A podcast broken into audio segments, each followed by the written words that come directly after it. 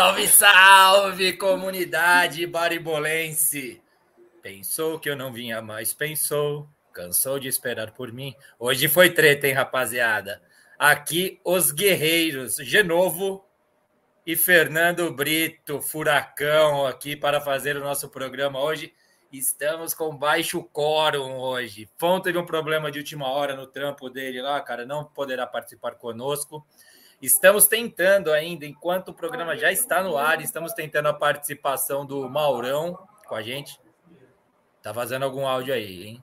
É, só pode ser seu, Brito. Só pode ser seu. Não dá para duvidar de mais ninguém. Tem que fechar aqui a porta. Boa. É, estamos tentando a participação do Maurão, certo, Brito? Talvez ele entre aí com a gente durante o programa. E é isso aí, vou passar rapidinho a abertura e já coloco o Brito aí para o boa noite dele, certo?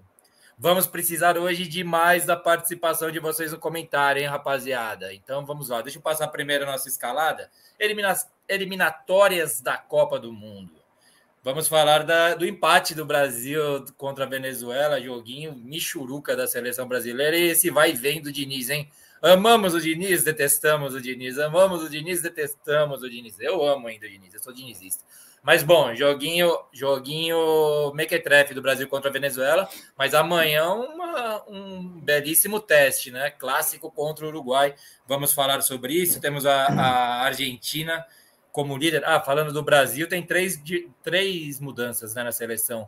Além do Danilo, que está machucado, Guilherme Arana rodou, perdeu lugar para. Quem que foi? Carlos Augusto. Carlos Augusto. Carlos, Carlos Augusto. Augusto. Filho do amigo meu, pô. Ian Couto. É filho de amigo seu, Carlos Augusto? Sim, sim. Chama o Papis aí para participar uma hora com a gente. Aí, é que ele deve. Ele, é que nesse momento ele viajou até para acompanhar, que esse é o primeiro jogo ele vai entrar de titular, provavelmente. Ele tá todo. Vai entrar, é, não, tá confirmado como titular amanhã. É, ele viajou, deve estar lá no Uruguai. Ele, ele, é contador, meu contador, né? Era goleiro do nosso time nas terças-feiras. Vai ser seu contador por pouco tempo. Daqui a pouco o Fio começa não, a ganhar dinheiro. Ele, vai parar. Pior que não, ele investe na carreira do. Pior que não, ele investiu na carreira se, do menino Se tivermos contadores aí na audiência, já vai mandando currículo aí que o Brito estará procurando contador em breve, hein?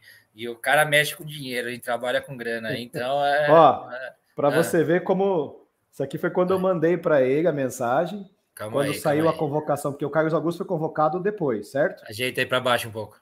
É, aí eu falei, ó, é, parabéns pelo é. filhão, valeu, muito obrigado. Quando Boa. o Carlos Augusto foi convocado, jogava com a gente lá. Boa, o pai dele era, era goleiro, mas e esse e menino, o... esse menino Carlos Augusto, com tinha uns seus 14, 15 anos, ele jogava com a gente na terça-feira no futebol do Brasil, ah, brincava com a gente. Legal. Ele e o Juninho, que era sobrinho de um outro amigo nosso também, e, cara, o pai dele foi investindo na carreira, ele passou, não lembro se foi Lituano, depois foi para o Corinthians, ele ficou três anos no Corinthians, né, antes de ir para a Itália. Ah. Mas ele foi bem legal, foi bem legal a sessão Cheio dele. A gente nem, é, nem, imaginava, jogou bola. Nem sabia, nem sabia Vamos falar bastante disso quando chegar o momento da seleção brasileira lá. Vamos homenagear Carlos Augusto. Como chama o pai dele? Paulo. Paulo, Paulo, e o Paulo também, Paulo Augusto também. E o Gabriel Jesus no lugar do Richarlison, hein? Também tem a outra alteração. Argentina líder. Vamos falar também de futebol nacional, que saudade, hein? Não fica diferente a semana e os dias sem nossos clubes amados em campo. Então, está voltando. Quarta-feira volta o Brasileirão. Vamos falar. Flamengo apresentando hoje o professor Tite. O crise no Verdão, aquela entrevista da Leila semana passada foi meio, né? Puta, meio, meio que trefe. Reverberou né? bastante, né? É, reverberou bastante. Vamos falar do São Paulo sonhando com um time competitivo, né? A possibilidade do Lucas ficar. Vamos falar do Corinthians do Mano. Falar também o que mais que a gente tem aqui? Do Furacão aí, que tá na, nessa treta aí, né? Da, da, das vagas da Libertadores, né? O bicho tá pegando lá, tá muito time lutando por essas vagas aí. Não deve abrir muita vaga esse ano, né? É, já que o São Paulo foi campeão da Copa do Brasil. É, Vitor Roque vai para o Barcelona em janeiro, né? Tem isso também. Treta no vestiário lá em Curitiba. Quebraram o nariz, um quebrou o nariz do outro. Como é que foi? O Diego Oliveira, o atacante, deu uma cabeçada no Kusevich. Né? Kusevich. Kusevich. Botafogo fazendo as contas para ser campeão. E o que mais? Ah, e a treta do rebaixamento para a atenção geral dos aras no Brasil todo. É isso. É... E vamos falar, e teremos, mesmo sem o fã aqui, teremos mais uma rodada dos palpites, hein? é isso. Ele mandou a planilhinha para mim, estou com ela aberta aqui em segundo plano. Vamos ver o que tem. Eu não sei ainda muito bem como é que vão ser os jogos que o Fão separou para nós. É isso aí. Lembrando, quem não nos segue ainda nas redes sociais, nos siga. Hoje ó, foi tão complicado o negócio que eu nem divulguei lá o programa, mas eu costumo divulgar, hein? No Instagram e Facebook. Ó, só para dizer, o podcast. Pai do, o Paulo, o pai do Carlos Augusto está nos assistindo. Eu acabei de colocar aqui. Ó, oh, que legal, cara. Ó, respondeu, está nos assistindo. É, Paulão, tem que participar conosco aí uma hora, hein, para falar do filhão aí, da carreira do filho. Vamos fazer um programa especial dedicado ao Carlos Augusto aí, lateral esquerdo titular da seleção brasileira amanhã diante do Uruguai em Montevidéu, hein? Porra, paizão deve estar tá orgulhoso. É isso aí. Siga a gente nas redes sociais, Instagram e Facebook, Baribola Podcast, no Twitter, é, Bar Underline Bola, certo? Quem não está inscrito no, no nosso canal no YouTube, se inscreva, dê essa força e deem like aí também, que ajuda muito a gente a divulgar esse projetinho que fazemos na base do amor, certo? E divulguem também nosso programa. Mandem nosso link. Quem recebe pelo WhatsApp o nosso link com textinho de apresentação, também tudo feito com muito carinho e amor. Divulgue para os amiguinhos. A nossa mesa é grande. Quanto mais pessoas estiverem sentadas ao redor dela, deixam este programa mais legal. Participem, obviamente, dos comentários, como está fazendo aqui Eduardo Magrelo, dizendo que o Tite é o Pinóquio, o Enes Viegas, que esteve conosco, o Carioca, esteve conosco semana passada, torcedor do Flu, ansioso para a final da Libertadores, Locomia Che Guevara conosco, boa noite, Data FIFA, é um saco. Álvaro Trentini. Você Álvaro viu o que Trentini. acontece? Olha lá, ó. Todo mundo sumiu, deu perdido nesse, nessa semana de data FIFA aqui, ó. Só eu e o Britão sobramos. O resto não quis participar, não. Muito papo chato, falaram pra mim. Papo chato. Não vai ser chato coisa nenhuma, rapaziada. A gente vai fazer esse programa legal. Renatão do Times Histórias conosco, Chaves aqui, ó. Carlão, estamos aqui com vocês, dois guerreiros. Valeu, Carlão. Já falei do Locomia. Ábio Pedroso conosco. Boa noite, gurizada. Estou indo de trás para frente. Tá chegando mensagem para mim. Deixa eu ver rapidinho. É, o pessoal mandando figurinhas pelo zap. É, o Rafa da Olivia aqui, boa noite a todos, uma ótima semana. Eduardo Magrelo, boa noite, senhores. Ótimo programa. É isso aí, cara. Ah, José Calmon sempre manda antes do programa começar. o operário subiu. O operário subiu, subiu, cara, no fio bem. da meada da última rodada. Muito bem, é isso aí. Façam como eles. Eu vou passando os, os comentários. Deu uma gaguejada. Como eu disse, hoje, especialmente, os comentários serão fundamentais para essa, esse programa rolar, hein? É isso aí. Bom, dados os recados, vou colocar ao centro da mesa aqui nosso querido Brito. Brito, bem-vindo, companheiro. Valeu. Nós dois, hein? Éramos três. Restamos nós dois aqui hoje. TMJ. Ah, bem-vindo mais junto. uma vez, companheiro.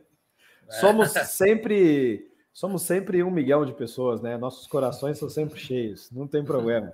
Estamos sempre aqui com todos, até os que não estão, está no nosso coração aqui. Exatamente. E logo, logo está todo mundo de volta. E é para você que me esqueceu, aquele abraço também, é. né? aquele... agora que eu vi aqui na pressa aqui que está saindo o patrocínio aqui da Copa-Cola. É isso aí, não faz não jabá gratuito. Mais, é, a gente não faz jabá gratuito aqui, viu? Não se fazem mais camisa como antigamente, cara. Vou falar para você, viu?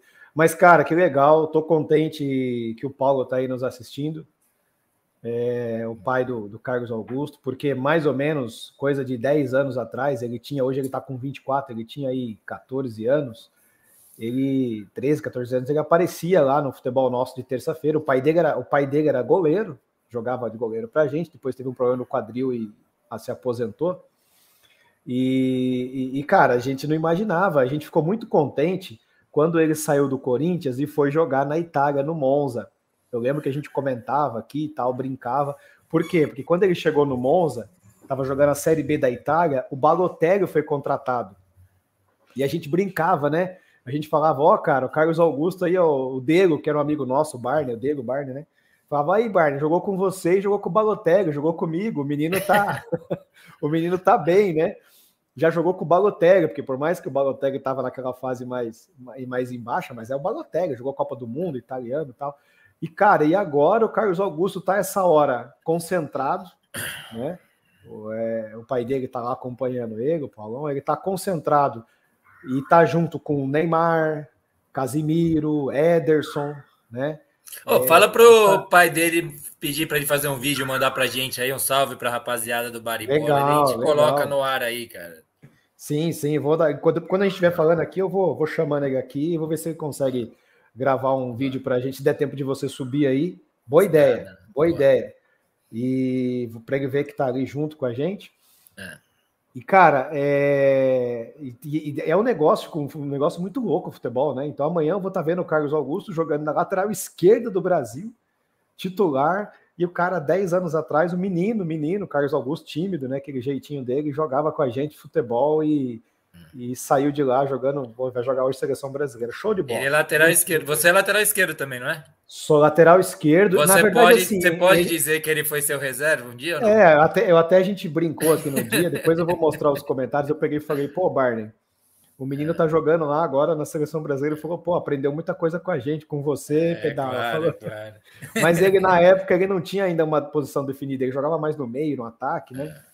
E engraçado que a gente também não imaginava que ele fosse ser lateral. Ele, quando ele foi para o Corinthians, ele jogou muito tempo na base do Corinthians como zagueiro. Né? Então ele ficou como zagueiro um bom tempo na base do Corinthians. E oscilava entre zagueiro do lado esquerdo e lateral. Ele sempre teve muita força física raramente se machucava. E, cara, foi para a Itália, se adaptou nessa, nessa, nessa posição, foi muito bem, né? E, cara, que legal, que legal. Vou ver se eu consigo. Daqui a pouco vamos pedir um vídeo pro pai dele, aí vai ser show de bola. Boa. Bom, vamos colocar então já a nossa disposição democrática. É assim, ó. Eu e Brito. Disposição democrática. Pode ser assim ou pode ser até assim, se quiser, mas aí fica muito estourada, né? Nossa carona aqui, muito estourada. Vou deixar assim, ó. Bom, é isso aí. É, boa, Brito, vê se você consegue esse vídeo pra gente. Deixa eu ler aqui uns comentários tá chegando. O Carlão diz aqui, ó. Hoje sem cachaça, meu caro, de novo. É tarde demais para seu conselho, cara. Estou tomando esta aqui hoje, que eu recebi de um grande amigo meu na semana passada. Semana passada. Ou retrasada, quase. Ó, já tá descendo, hein, Carlão? Veja bem. Valeu, é isso aí. O Rafa da Olivia diz aqui, ó, Briosa, campeã da Copa Paulista, um representante da Baixada na Copa do Brasil. Boa, Rafa. Esta passou por mim, não estava sabendo. Carlão, opa, vi a palavra camisa, bem lembrado, Brito. Eduardo Magrelo, tá junto com o Neymar. Isso é uma boa dica para se dar. Você que está com contato aí nos bastidores da seleção brasileira, cuidado com as más companhias, Carlos, é... Carlos Augusto, né? É, coitado, é, que decaída na carreira e dá risada, não sei o que lá. Falaram que o Neymar quebrou o pau na saída do campo lá, né? Sei lá, é meio boato isso, eu acho, viu? Não dá para falar como notícia, mas o, o Grafite mandou para mim um vídeo de um cara, pô, até anotei o nome do cara, não mandei? Não anotei? Calma aí, calma aí, tá na pauta aqui. É o José Carlos Araújo Garotinho do Cheguei Podcast. É, essa é a fonte. Então, rapaziada que acredita em qualquer fonte, cuidado, não acredite em qualquer fonte, hein? Mas ele diz que o Neymar saiu xingando o presidente da CBF, arrepiando na saída lá do, da Arena Pantanal, falando do estádio, depois tomou uma pipocada na cabeça lá, ficou puto e saiu cuspindo fogo, inclusive o Vitório Magalhães escreveu pipoca, pipoca. O Carlão diz: não provoca de novo. Estou provocando um pouco o Brito? Não estou provocando nada. Brito, tranquilo. Uh, isso aí. Quer começar aí falar esse Brasil e Venezuela um a um, companheiro? Rapaziada, lembrando, os comentários hoje serão fundamentais, hein? Vai mandando aí o que vocês acharam também. Brasil 1, Venezuela 1. Time mal ajeitado em campo, vou falar a minha opinião já. Mal distribuído, uns buracos, especialmente quando o Casemiro saiu, né? Quando teve, tiver, quando fez a, quando o Diniz fez as mudanças no meio de campo, ficou um time bagunçado. Eu torço muito por esse menino Richarlison, especialmente. Primeiro porque eu vou com a cara dele, eu gosto muito do Pombo, tudo isso, mas tá, tá uma fase muito ruim. Mas torço especialmente também porque, porra, o Gabriel Jesus não dá, na minha opinião. Joga muito lá, por mais que esteja jogando bem pelo Arsenal, porra, não dá liga com a seleção brasileira. E é isso, acho que eu tenho para dizer, assim, para introduzir o assunto e jogar no seu colo essa bomba aí, Britão. Cara, é, é, hoje vai ser vai ser. Não temos é. o contraponto aqui hoje ao vivo, porque é. eu gosto do Diniz também. Eu gosto. E, e, eu vejo com bons olhos essa ida, esse, essa ida dele para a seleção brasileira. É claro que o trabalho do Diniz é muito diferente. Então, como qualquer outro trabalho, ele precisa de tempo. E, na verdade, ele não, não vai ter amistoso, nada. Ele já está preparando o time para uma disputa oficial. Né? No, no, meio de uma eliminatórias que não deixa de ser já uma Copa do Mundo, né? Já eliminatórias para Copa do Mundo já são jogos de Copa do Mundo.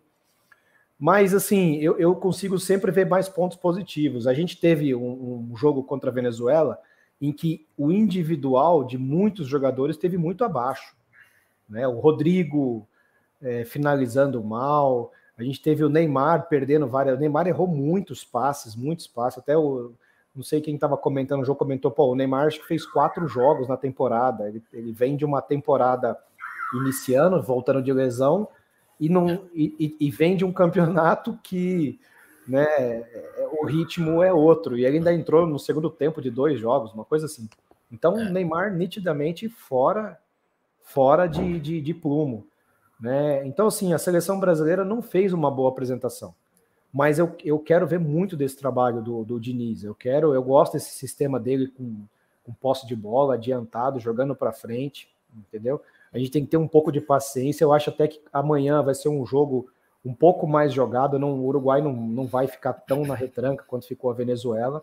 É, jogo Isso grande, né? Jogo Sim. de duas seleções com camisa, né? Com peso. É, e, e, vale tô, lembrar o seguinte: uma expectativa muito boa para esse jogo, inclusive. E é o Bielsa, né? Do outro lado lá, aqui, né? Sim. É Mas eu assisti, de novo, eu assisti é. Uruguai e Colômbia. Eu assisti também. A Colômbia teve tudo para matar o jogo no primeiro tempo. Teve né? tudo. tudo, é, tudo. Eu vi um buraco, uma desorganização defensiva no Uruguai que me assustou, cara. Que você não é não é histórico dos trabalhos de seleção uruguaia. Você pode até ter times fracos tecnicamente, que é o que tem acontecido com o Uruguai nos últimos anos. Mas você sempre vê uma seleção que sabe se defender, né? E, e cara, mas deixa eu te perguntar uma coisa, Brito. Desculpa te cortar, mas só perguntar uma coisa aqui. Você não acha que o Bielsa é tipo o pai do Diniz, assim? Porque ele é um cara meio um treinador diferentão, assim, não é? Um treinador que inspira eu... muitas, muitas amores e ódios também. Tem gente que ama, né? Não, não é o Guardiola que elogia o Bielsa? Se não me engano, Sim, na verdade, muitos jogadores, o Maradona jogadores. falava, o Lúcio Gonzalez. E também essa que... questão de falar de não ter título, né? Não sei o que, Sim, que falarem não, dele não ter título. Mas né? é diferente. O que acontece? É. O Bielsa é um cara que ele trabalha muito o jogador, ele recupera jogador, ele dá confiança para jogador. Mas ele não tem um, ele não é um estrategista em esquema de jogo nesse jogo mesmo, você assistiu. O, cara, eu não estou falando Uruguai... que é o mesmo estilo, eu estou falando só assim, tipo, dá para fazer uma comparação. O Diniz é melhor, eu acho. Eu acho o Diniz mais uhum. interessante, uhum. né? Eu acho mais. Desculpa. É, eu, eu acho que o Bielsa, se você pegar o Bielsa no início da carreira dele, ele tinha algumas coisas inovadoras no jeito de jogar. Eu acho que o Bielsa se perdeu no tempo. Hoje eu vejo ele muito mais comum no jeito de jogar é, do que qualquer outra coisa, mas falam que ele tem um trato com o jogador muito diferente. Eu já vi entrevista dele, ele tem, ele fala muito bem, ele é articulado, ele é inteligente, ele, ele, ele, ele fala algumas coisas que, que o futebol precisa, que tem muito sentido, mas colocar isso dentro de campo é um pouco diferente. Eu acho que o Bielsa se perdeu um pouco. Eu vi trabalhos do Bielsa muito bom e que não ganharam títulos. Foi vice-campeão da Libertadores com o New Old Boys Sim, e perdeu Boys. para o São Paulo lá em 92 ou 3? Foi, no, foi naquele jogo, acho que o São Paulo empatou lá 1 a 1 né? Uma coisa assim. É, ganhou de 1 a 0 Não, é. perdeu lá de 1 a 0 e ganhou aqui de 1 a 0 foi para os pênaltis. É. Não foi nos pênaltis? Foi a segunda Libertadores, então, né? Porque teve uma que Não, o New Old Boys foi a primeira que o São Paulo Foi a primeira, né? Foi a primeira. 92. Eu confundo as coisas. Isso. 92, é, 93, né? Foram os dois. Um jogo no Morumbi que deu lá 105 mil pessoas no Morumbi e é. tal na época que ainda né, tinha uma, uma, uma, uma, Mas assim, é, eu acho que o Bielsa meio que se perdeu nos trabalhos que ele fez com o tempo. Mas assim, eu dessa seleção uruguaia que eu vi no jogo contra a Colômbia, me assustei, cara. O buraco que tinha, o espaço, ela nem atacava né, e, e nem se defendia bem. Mas, enfim, como a gente tem na seleção colombiana uma zaga muito fraca, muito fraca, se aperta um pouquinho, a Colômbia entrega e a Colômbia não matou o jogo, o Uruguai foi e buscou o empate. Né? Mesmo não jogando um grande futebol. Mas, assim, Cara, eu acredito tá, que esse jogo contra o Uruguai, se o Uruguai não se organizar um pouquinho, arrisca eles perderem esse jogo para o Brasil, porque o Uruguai não vai ficar na, em casa em Montevideo, não vai ficar na retranca, como ficou a Venezuela. E também vale lembrar, né, de novo, que esse time da Venezuela está fazendo o, primeiro, o melhor início de eliminatórias, né, nos últimos, sei lá, quatro, cinco eliminatórias para a Copa. Ganhou um jogo, empatou com o Brasil, é, acho que ganhou do Paraguai, eu acho. Há alguns anos, há alguns anos a Venezuela foi campeã sub alguma coisa mundial, não foi? É, é essa geração é, que está subindo. É, um, que subiu isso, aí, é um né? time chato, cara. Tem alguns jogadores interessantes. Você vê, o, o, o Solteudo ficou no banco. O Solteudo só entrou no segundo tempo. Mas é uma seleção Venezuela que eu não sei se tem força ainda bastante para ir para uma Copa do Mundo. Mas você vê uma luz ali, você vê que é um futebol diferente, não é mais aquela teta que a gente enfrentava, Venezuela, Bolívia, que era se enfiasse 5 a 0 era normal. É, já não tem essa, é, essa, essa disparidade. Então, é um time, é um time encaixado da Venezuela. Vamos ver se se vai se vai conseguir dar liga e aguentar a classificação e ir para a Copa. Se for para a Copa, vai ser vai fazer história, né, cara? História. Mas, mas é uma seleção até interessante. O Brasil pegou uma seleção talvez num melhor momento da Venezuela dos últimos anos e a gente pegou e a Venezuela enfrentou um Brasil que ainda está claudicante, está correndo atrás, tentando se mostrar um trabalho diferenciado, né? E vindo de uma, de uma Copa onde o Brasil foi, foi muito mal. Mas, cara, eu quero, eu quero ver o Diniz, eu quero ver mais o trabalho dele. É, eu acho que agora com esse esquema aí, o Carlos Augusto é um lateral mais defensivo. Eu vejo que ele já ele vai fazer alguma coisa diferente com esses extremos aí que ele vai jogar. Gabriel Jesus deve ser titular, mas jogando na posição de centroavante, que, que é aquele sempre reclamou que não jogava no Brasil, né? Vai jogar de centroavante. Então vamos ver, cara, vamos ver. Eu, eu gosto do jogo de seleção brasileira. Tô torcendo para que o trabalho do Diniz dê certo, cara. Tô torcendo mesmo. Mas agora tem uma coisa que ele precisa que a seleção brasileira precisa se livrar, cara. O Tite não conseguiu, a gente precisa ter um esquema de jogo em que não tenha dependência do Neymar.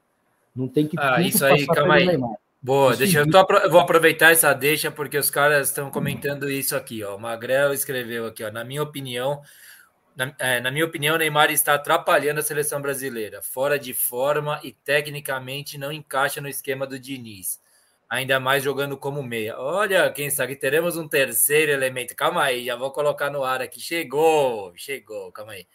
Fora de forma e tecnicamente não, não se encaixa no esquema do Diniz, ainda mais jogando de meia. É, o Neymar, né? Ele errou muito passe, uns passes meio né, simples no jogo, assim, né? De tentar botar aquela bolinha na frente para o Vini Júnior. Ele não foi muito bem mesmo. Só vou passar os comentários e Maurão aí na área conosco, hein? Apareceu mais um, vai, será muito bem-vindo, obviamente, né? O Rafa da, da Olivia diz aqui, ó. O erro do Diniz é insistir com o Neymar, todo mundo pegando no pé. Eu li esse texto do Tostão, viu, Rafa? Tostão disse em, disse em sua coluna esportiva que essa é a pior seleção que ele já viu jogar, já viu. Isso em relação a jogadores, a matéria-prima. É, falou que a apresentação do Brasil foi uma das piores que ele viu, se não me engano, né? Eu, eu li ele escreveu na Folha de São Paulo essa semana, isso mesmo. O Eduardo Magrelo, o Diniz está errando, entrando no eterno looping do Tite. A insistência de jogar com Neymar fode o time. Aqui a gente não a gente não censura nada, viu? A gente fala palavrão no ar. Por isso que a gente bota só para maiores de 18 anos o nosso bola. É isso aí, deixa aqui mais um. O Rafa diz: não tem mais bobo no futebol. Essa é nova, hein, Rafa? Inventou agora? São o quê? Sete vagas para sul-americanos. Pior, essa seleção, é... essa Copa de 26 serão 42 seleções. Essa FIFA só quer saber de grana mesmo. É não sei como é que vai acontecer a próxima eliminatória. Todo mundo vai entrar, né? Não vai ter ninguém fora. Ô, Brito, já quero que você comente, mas antes vamos dar boas-vindas. Só para dar uma, uma, retorno rapidinho, o, o, o, Paulo me avisou aqui, ó, ele não está no, no Uruguai, ele não pôde ir para o Uruguai, tá? É, ele, ele, inclusive, está em Campinas. É. Né? Aí comentou que desde você. Mandei printado para você a resposta dele aí no seu celular. É. Né? Que tem umas coisas aí que ele falou aí que precisa saber. Tá. E ele falou que o Carlos já jogou o Pan-Americano pela seleção sub-20 em 2018. Ele já, quer dizer, ele jogou pela seleção. Ah, legal. Pan-Americano é, não é nem um sub-23, sub-20, né? Então não é a primeira vez dele com a camisa seleção, mas ele. E quanto ao vídeo, mais para frente ele vai conseguir aí um vídeo. Né? Aí eu vou, já pensou se ele consegue um vídeo aí do, de uns caras aí da seleção pra gente, baribola, Boa, nível internacional? De bola. Ia ser de bola, hein? Legal. Boa. Eu mandei, eu mandei para você porque tem uma orientação, como você é jornalista, hum. ele me mandou uma orientação aí que ele tem que seguir da CBF, talvez você vai entender aí. Tá joia? Tá bom, eu já vejo já. Vamos colocar o Maurão na roda, na mesa, na verdade. Seja bem-vindo, querido Maurão. Obrigado por aceitar nosso convite de última hora aí. Valeu por estar conosco aí nesse nosso bate-papo semanal futebolístico. Seja bem-vindo mais uma vez. Não está saindo som, não. Ah, calma aí, calma aí, deixa eu ver aqui. Eu vou tentar. A... Não está rolando, tá, tra... tá travado o seu microfone. Mano. Tá desligado o seu microfone, mano. E eu não consigo habilitá-lo. Aí, agora foi. Vai lá. Bom, boa noite, tudo bem? Boa noite. Boa noite. Agora sim, mano. É, tá. Agora som deu uma melhorada. Desculpa a correria aí, acabei de chegar em casa. Segunda-feira corrida aí, então o Pedala tinha falado comigo, mas não deu tempo. E aí tô meio perdido, tô entrando agora aí. Boa noite aí. Tá estamos com estamos com o assunto seleção brasileira aqui, é o nosso primeiro tema. Na seleção brasileira não tem muito o que falar, então foi bom ter chegado atrasado. Aliás, é, é, inclusive nós estávamos é, divagando sobre o Magrego aí, que comentou que o Neymar está atrapalhando a seleção brasileira, essa dependência, a forma de jogar. Né? E a gente ia falar justamente disso. E eu também acho, cara, gente, o Diniz só tem que ter esse, esse time aí. Ele tem que ter um esquema de jogo que não dependa do Neymar.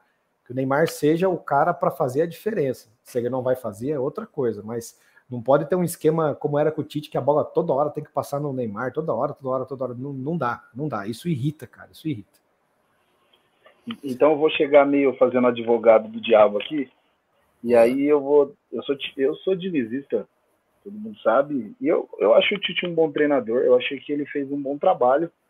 É, porque assim, a gente analisando como torcedor, é, como torcedor, você quer que a seleção, a nossa seleção sempre ganhe, os nossos times sempre ganham, mas eu acho que o Tite ele fez um bom trabalho à frente da seleção. É difícil, é difícil é, ganhar todos os anos, assim, né? Tem uma lacuna já há um tempo que a gente não ganha, mas são quantas seleções estão no nível A do mundo aí?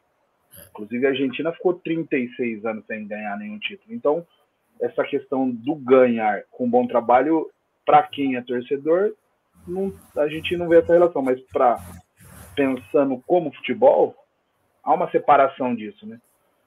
E eu acho assim, o problema do, da seleção brasileira não é o treinador. Pode, você pode colocar o Guardiola, aquele que a gente está esperando, esqueci o nome dele, o, o, o Ancelotti. O Ancelotti. É. Mas acho que é uma postura mais do Neymar, de estar tá toda hora.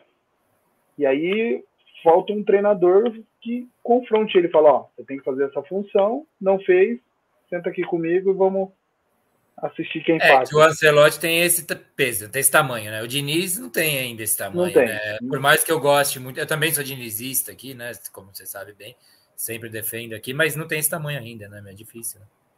E, mas eu acredito que mesmo até o, o, o quando chegar o Ancelotti, é, é difícil, não é o, o, é o tamanho do Neymar, não o tamanho do treinador, né? É. Que assim, como você vai fazer isso perante uma torcida que é... Boa noite, Carlão. Você vai fazer isso perante uma torcida que só espera sempre que ele dá, dê o máximo sempre? Eu acho que essa, essa forma dele raciocinar, ele, ele entra em campo achando assim, eu tenho que fazer a diferença a todo momento. E isso foge um pouco da ideologia, da, da ideia de jogo do time, né? Sim. Ó, aqui o Carlão também diz aqui, na minha opinião, Richarlison e Gabriel Jesus, e Gabriel Jesus, né? Prefiro jogar com um a menos, diz ele. o Chaves diz, diz Nis é bom e passou pelo Vasco, mas era uma época ruim. Eu, eu, queria, oh, eu queria, saber qual que é a época boa. Vasco, então, é, qual... Beleza, pelo menos foi o Brito aí. O Brito já tá cheio de hater mesmo, ele pode falar. Eu quase eu ia falar isso aí, Brito. Ainda bem que você falou. Pronto, mas. fala aí, fala aí, Maurão. Mas aí o, o Carlão falou do Richardson. Eu, eu tenho essa visão do Richardson, cara. Eu acho que o Richardson fez dois joguinhos um, antes da Copa do Mundo, fez um gol de que ele brigou com o coreano lá, que, que minha humilde opinião, eu brigaria com o coreano e faria um gol daquele. Já fiz esse no, um gol vários assim no Cascudo. E depois nunca mais fez nada, nem no Tottenham ele faz. Eu assisto pouco campeonato inglês, mas. Se não, não me engano, foi o gol da Copa, não foi, foi contra a Coreia? Não foi contra a Coreia. Contra quem foi? Foi o gol mais bonito da Copa, não foi do Richarlison? Ele, é, ele fez um início bom, os dois primeiros jogos ele foi bem na Copa do Mundo, né? Eu acho que no primeiro jogo ele fez um golaço lá meio. Foi no, um... Não, foi no segundo. No segundo, foi no segundo jogo. É, um dos dois. Ele fez um gol de agora. voleio lá, cara, bonito, bonito. Alguém vai ajudar a gente a lembrar certinho qual foi o jogo. depois não, não, não mostrou mais por que veio. É. O Gabriel Jesus, eu já acho ele que ele, ele tem uma função muito mais é, tática no time do que centroavante. Inclusive, eu assisti um pedaço do jogo contra a Venezuela. Ele entrou para marcar o lateral venezuelano. É. E o Gabriel, o Gabriel Jesus, ele foi muito sacrificado na era Tite, né? Agora estava jogando Justamente... na posição dele, pelo menos, né? Então, mas eu não sei se é isso, se é um defeito. É que a gente, assim, tá por fora a gente vê pelo lado de fora, né? Não sei se é. esse é um defeito dele. Eu assisto bastante jogos dele no Arsenal. Depois que ele saiu do, do City foi pro Arsenal, ele teve um, um protagonismo um pouco maior, né? Na, dentro do time. E ele, ele, ele faz bons jogos no Arsenal. Coisa que ele não replica na seleção brasileira. Eu não, não sei se é o cara, se é o treinador. É, às vezes não dá liga, né? Tem um negócio de ficar muito tenso. Seleção brasileira, pô, é um peso. Imagina você ir lá, entrar, meter a camisa 9 da seleção brasileira e vai lá, fera. Pô, às vezes tem gente que pesa muito, é uma camisa muito pesada, eu acho também. Então, Mas aí. E, é. Mas torço e continuando nessa, nessa linha aí, acho que eu tava. Eu não sei qual canal eu tava assistindo, se era, mas era do Grupo Globo. Vocês podem falar aqui. Meu, tá tendo uma briga de cachorro aqui na rua, vocês estão ouvindo ou não? Não, tô ouvindo. Puta merda, os cachorros estão se pegando aqui na frente. Vou até tirar meu áudio. Não sei do Grupo Globo aí, não sei se, se pode falar aqui. Mas acho, o comentarista era o Ricardinho, ah. jogador, ex-jogador, né? Ele é, eu acho ele muito, ele tem uma, ele tem uma, uma didática muito boa, assim. Ele fala ensinando. Ele é professoral. E, é. Eu conheço ele... os caras assim, sabia? Ah, é legal isso aí, eu gosto. Fala bem entrevista. Olha aí, aqui. É. Aí ele, ele falou assim, cara, ele falou um negócio que eu achei bem interessante. Ele falou: a seleção brasileira, não é a seleção, a seleção do país, você não pode é, é, fazer a carreira do jogador. Ele tem que estar num momento e você convoca os melhores daquele momento. Amanhã, os melhores do momento de amanhã e assim por diante. E aí ele, ele não entende porque não convoca o do Porto Tiquinho, lá. Né? Porto. Tiquinho? Não, Tiquinho Soares? Ele é, é Tiquinho Soares. Ele é. é muito melhor jogador que os que estão lá, assim. Eu não sei se ele é muito melhor jogador, ele está num momento muito melhor. É, se pegar mas só o momento, se pegar só o momento, é o Tiquinho Soares que tem que estar lá, né? Pegar só é, então. Eu, eu vejo seleção sim, seleção, por, por, senão você faria uma convocação anual, ó, é. era um time Pode crer. Ah, vou passar eu, eu acho que a gente, eu acho que a gente está preso ainda a esse negócio de que os jogadores acima da média são só os que estão fora. Realmente, as ligas que os caras disputam lá fora é, são mais difíceis. Isso se a gente considerar aí espanhol e Premier League, porque tem algumas ligas na Europa que não, não são tão difíceis. Mas só que acontece o seguinte: o, o jogador ele precisa estar pelo menos razoável nessa liga ou até jogando, porque se o Richardson fez três gols em 30 e poucos jogos. O Richardson não tá bem na Premier League. Não tá bem. Então não adianta o cara estar tá numa liga muito boa ou até ter experiência internacional se ele não, não tá jogando. Acho que é isso que, que pesa um pouco. E, e, e, não sei, cara, a gente parece que gente tá, tá, todo mundo tendo muito cuidado, todos os técnicos tendo cuidado com o Richardson, que cuidado para não queimar, cuidado para não. Não, é, mas, pô. Eu, eu, chegou eu uma hora, que... como diria é. Vinícius de Moraes, chegou uma hora que o perdão também cansa de perdoar, né? Então tem que ver. É, aqui, porque, tem... porque acho assim, eu, eu acredito que se ele tivesse tido boas passagens pela seleção brasileira e, e assim, nós estivéssemos para recuperar o jogador, aí faz um pouco de sentido, mas não é o caso. O Richardson ainda não entregou tudo, é. to, todo esse, esse, esse guarda-reio que ele tem hoje em volta de proteção. Então é isso que eu não consigo só entender. Não tenho nada contra ele, acho ele bom jogador também. É, mas... não é o Neymar, né? Não é o que o Neymar. É. O Neymar faz, faz mais sentido pelo talento sim, que sim, já demonstrou eu... e que tem mesmo, de fato, né? E é diferente. Exato. E o desequilíbrio que ele já mostrou em várias partidas. E, e, a gente cansou de ver também jogador que sobrava no clube, mas não ia na seleção brasileira. Isso acontece às vezes também. Pode acontecer. O Carlão, vou passar uns comentários rapidinho aí, rapaziada. Aqui, ó. O Carlão pergunta pra gente, guardem a pergunta do Carlão para responder na sequência. Vocês acham de verdade que o Diniz vai conseguir montar um esquema tático? Ele pergunta. Vou passar vários, daqui a pouco a gente volta, tá? O boa noite para o Maurão, que já foi lido aqui. O Rafa diz: vocês realmente acham.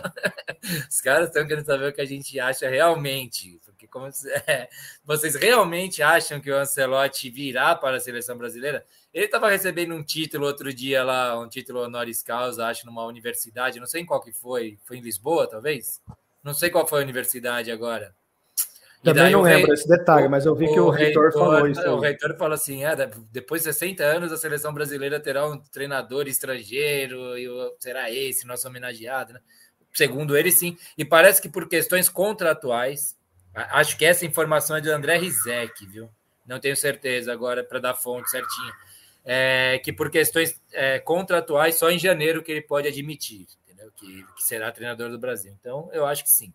É, o Eduardo Magrelo diz, mas vocês, vocês não acham que é uma imposição da CBF ou dos patrocinadores? Tá falando do Neymar ainda. Eu vi quando chegou o comentário do Magrelo, falando sobre o tamanho do Diniz, tamanho do Ancelotti, se um conseguiria botar no banco, o outro não, blá blá blá.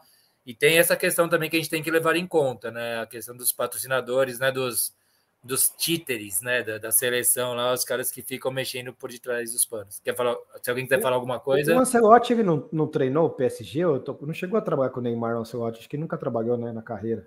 Eu não, não lembro, né? cara. Eu não lembro. Não sei se ele, ele, ele quase foi para o PSG, teve um negócio assim, cara. É, ele, ele teve uma sondagem, mas ele não, ele já estava no Real.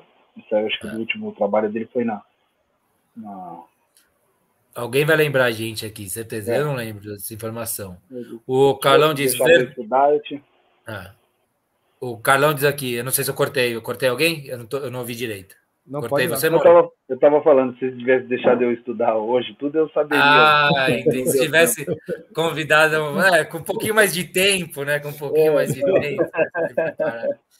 Mesa de bar é assim, às vezes se você tá passando na frente, o cara te chama, você para, daí você tem que explicar em casa depois. É assim que funciona. É.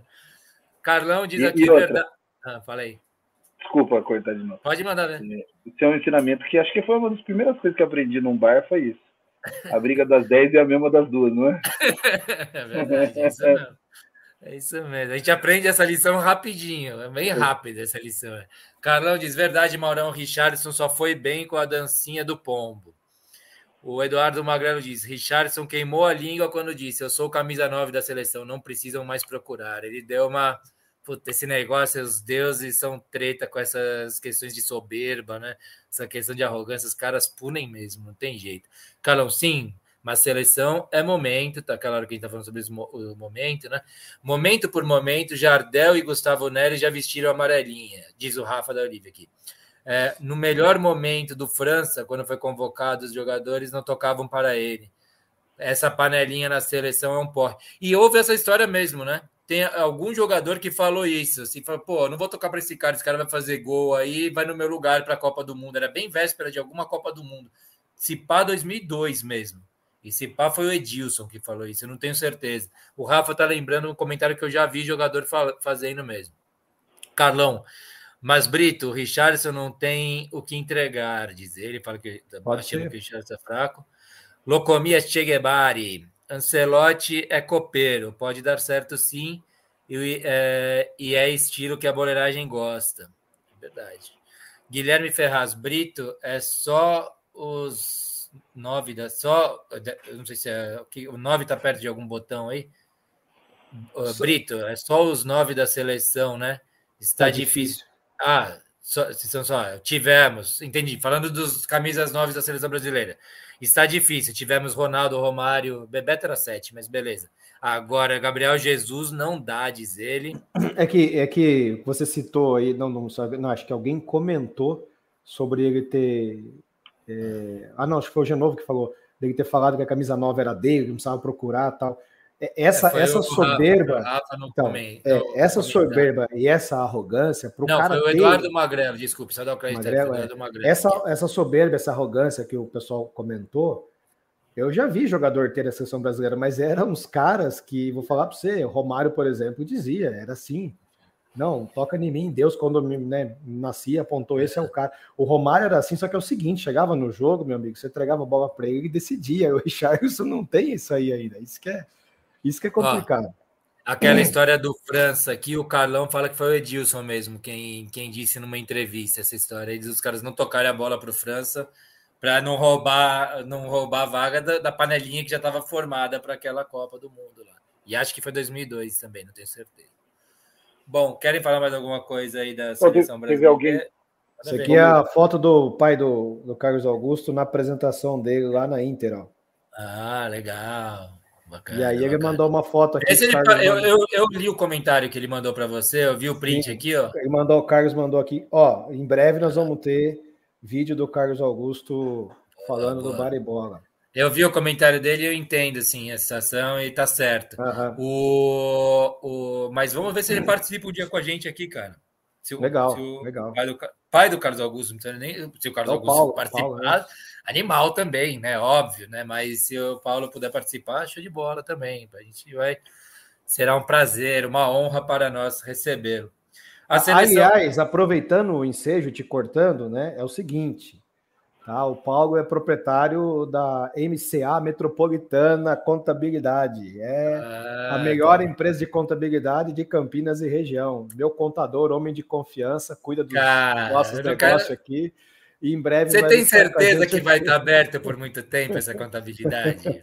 Pergunta para o Paulo, fala se ele garante que vai estar aberto. Não, não, ele não. O esse, esse tá é um negócio certo na seleção brasileira. Já, não, não, existe essa contabilidade antes do cargo ser jogador, isso é um negócio da família, ele não, isso pode é, esquecer. É igual, é igual o negócio, é igual o negócio do, do sorvete, da sorveteria que tem os pais do Beraldo lá em Araraquara, se não me engano. Meu, quem quiser tomar um sorvete na sorveteria, vai agora, cara tá acabando essa sorveteria. O moleque vai virar um treta, já tá com salário novo, tudo isso. Esses negócios vão passar o ponto. Daqui a pouco tá lá, passa-se o ponto. Já alguém Viu? Agora o pai dele tá virando popstar também, tá tudo programa, né?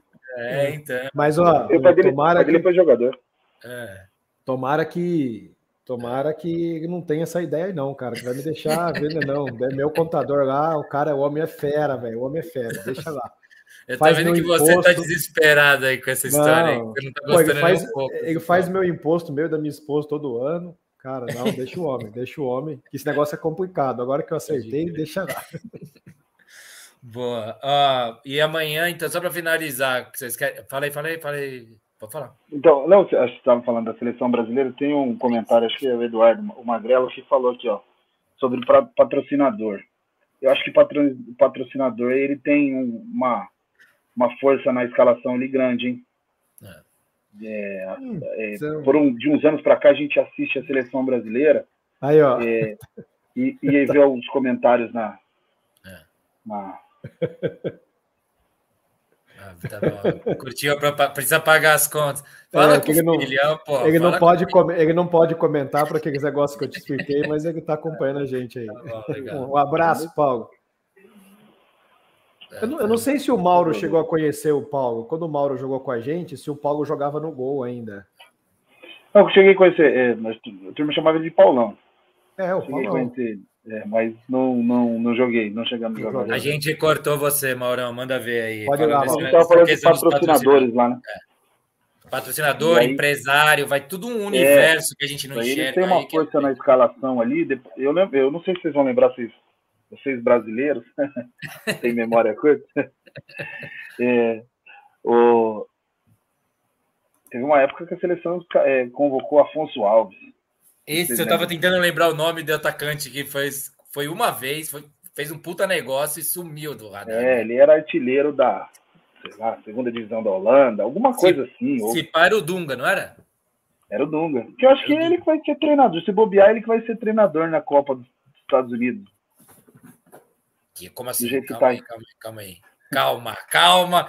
Pô, tô é, pegando uma cerveja teve... aqui no negócio, quase que eu caio aqui, porra. O que você tá falando? Como assim? É, seleção brasileira, o projeto de trazer um treinador daqui um ano, do que vai ser, vai mudar tudo. Vai chegar, não vai virar assim. Lisca doido, treinador da seleção na Copa, do jeito que tá indo aí. Mas, mas eu não sei, viu, Mauro? Você falando do, do patrocínio, eu não sei se isso tem alguma coisa que pode pesar para o Neymar. Ah, tem. Porque os patrocínios da seleção hoje, eles, eles, eles, não, eles, têm, eles convergem, são até concorrentes dos patrocinadores é, pessoal dele. Então, eu não sei se, se existe alguma pressão. Porque o não, Neymar hoje, por exemplo, eu... ele não é mais da Nike, já tem três anos, ele assinou com a Puma, dois, três anos. Aliás, um contrato, né? É, a, é o maior, do, é o maior do, do futebol. Então, a seleção brasileira tem, deixa eu até lembrar aqui, é, a seleção brasileira, o Neymar chegou a fazer propaganda por um banco na época esse digital, hoje é, é, é o Itaú, né? Então, que é, o da seleção. é, que é o da seleção. Então, não, não sei, cara, qual patrocínio, não, não são mais os mesmos, né? Essa, eu, eu, li uma reportagem, isso foi em 2018, 17, meados aí desses anos, sobre o, o na camisa, eu tô com a camisa do, fazer um do Miami, que é um time. Do Miami. Meu segundo time é da NBA. Não é nem um time, eu gostava do, do Wayne Wade mesmo, então comprei a camisa do. Bom. É.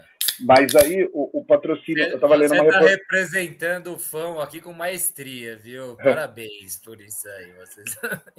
eu, eu, eu tava lendo uma reportagem sobre o patrocinador esportivo. Aí eu ficava, eu, eu tava indagado, né? Porque assim, um dia você tá com a Puma, outro dia você tá com a Nike e tal. Aí fui ver, a agência que estava na Série A em 2017, ela era responsável por 17 dos 20 times. A mesma agência. Então ela que ah, eu quero pôr a Nike lá porque faz sentido para mim Nike lá. Quero pôr a... Então às vezes a gente acha que a gente vê o patrocinador, a marca, mas esquece da agência por trás, que talvez é ela que está ali com as duas marcas. Ó, uhum. Nike, eu vou fazer propaganda onde você precisa de mercado e eu vou fazer propaganda para Adidas onde ela precisa de mercado. E aí isso interfere na seleção também. Eu acho que interfere desse jeito. Às vezes a agência que está ali trabalhando com o cara, não é a marca em si, né? Até essa convergência faz sentido. Boa. Ó. Ah, não, não sei, eu não sei. Eu, não, eu, eu acho até acho que o Diniz está. Você vê esse menino Ian Couto aí, é, é, é novidade. É, pô, a gente está sofrendo com o lateral direito. Ele mostrou. O menino parece ser diferente, jovem ainda, tem muita coisa para desenvolver, mas está bem lá no Sim. Girona. O, o próprio Carlos Henrique é, traçou um longo caminho, né? Ele foi para o Monza, ficou acho que dois Carlos anos. Augusto. É, o Carlos Augusto, acho que não sei se chegou a ser três anos, mas ele depois alçou para Inter de Milão, ou seja, alguém está observando, na verdade. É, a seleção tem esse. no Corinthians também um tempo. Sim, sim. Ele chegou a ser convocado pela seleção a primeira vez é, sub-20 tal, de base, ele foi convocado quando ainda jogava no Corinthians. Mas, Mas uma antes, coisa. Ele foi é preterido quando tinha o outro, que eu esqueci o nome agora. Quando o outro saiu, que ele começou. Ele talvez no, nem. No Corinthians, você fala? É.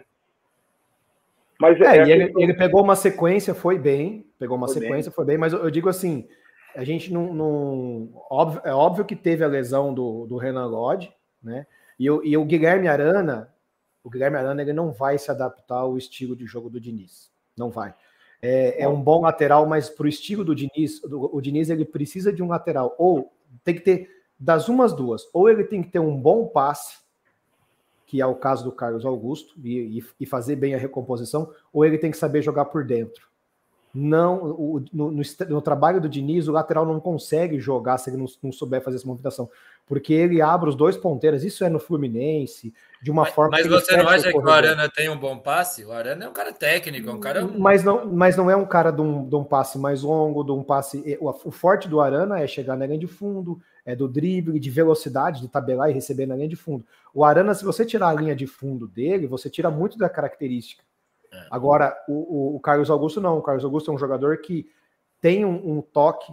Ele não é um jogador driblador, ele não é um jogador ele tem a força física mais de ultrapassagem, movimentação, e ele consegue jogar tanto por dentro quanto por fora. E bom passe. Então eu acho que ele vai dar mais certo nesse esquema do que o Arana. O Arana deu para perceber que ele, ele, ele não, não conseguiu se achar com, com o Neguebinha lá, né? Com, Vinícius o Vinícius Júnior. Né? Porque o, o, o, Diniz ele abre entre o, o meia que joga flutuando, que nesse caso foi o Neymar, ou um dos volantes, ele abre o ponta e tem que um cara jogar exatamente nesse espaço. A gente vê isso, o Samuel Xavier fazendo, a gente vê o, lateral agora que ele tem no, no, no, no, o Marcelo entrando pelo meio, fazendo exatamente nesse espaço do corredor que o ponta abre. Né? É uma característica de jogo dele, é uma coisa que ele usa para passar as retrancas, entendeu? Então, o Arana não conseguiu fazer isso nenhuma vez, cara, no jogo. Então, eu não sei, eu acho que é, é, é, é diferente do lateral direito do Danilo, saiu por lesão. O Arana saiu por opção técnica. Então isso Boa. pesa bastante. E tem o lance de ser jogo dentro de casa, jogo fora de casa, né? Precisar de um jogador que componha melhor a defesa. Sem o Casimiro, né? O Casimiro vai jogar ou não? Não sei agora, não tenho certeza. O Casimiro ele tinha sentido dores musculares, mas é. eu não é. sei se ele está confirmado, não. Precisava ler alguma coisa se ele está confirmado. É. O Zidane diz aqui, ó, sobre a seleção, sempre lembro do finado Notícias Populares. Porra, que falta faz Notícias Populares.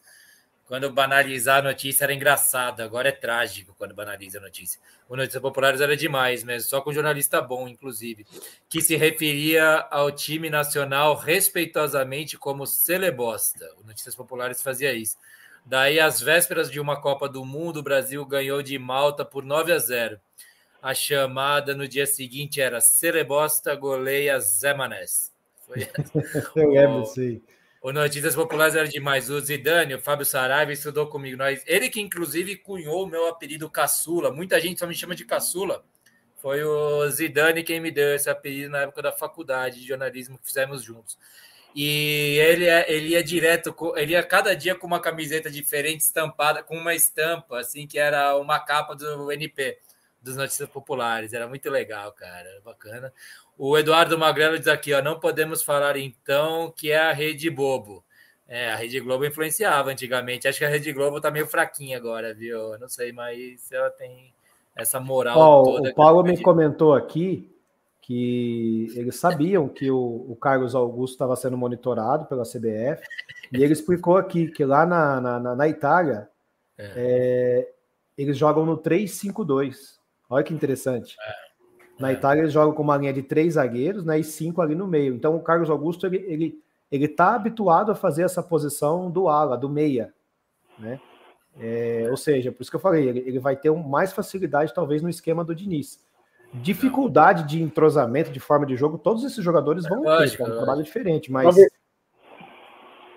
Pode falar. Na verdade, que eu acho que vai ter mais. Eu acho que o Diniz vai ter uma dificuldade de, de trabalhar da forma que ele trabalha no clube e na seleção.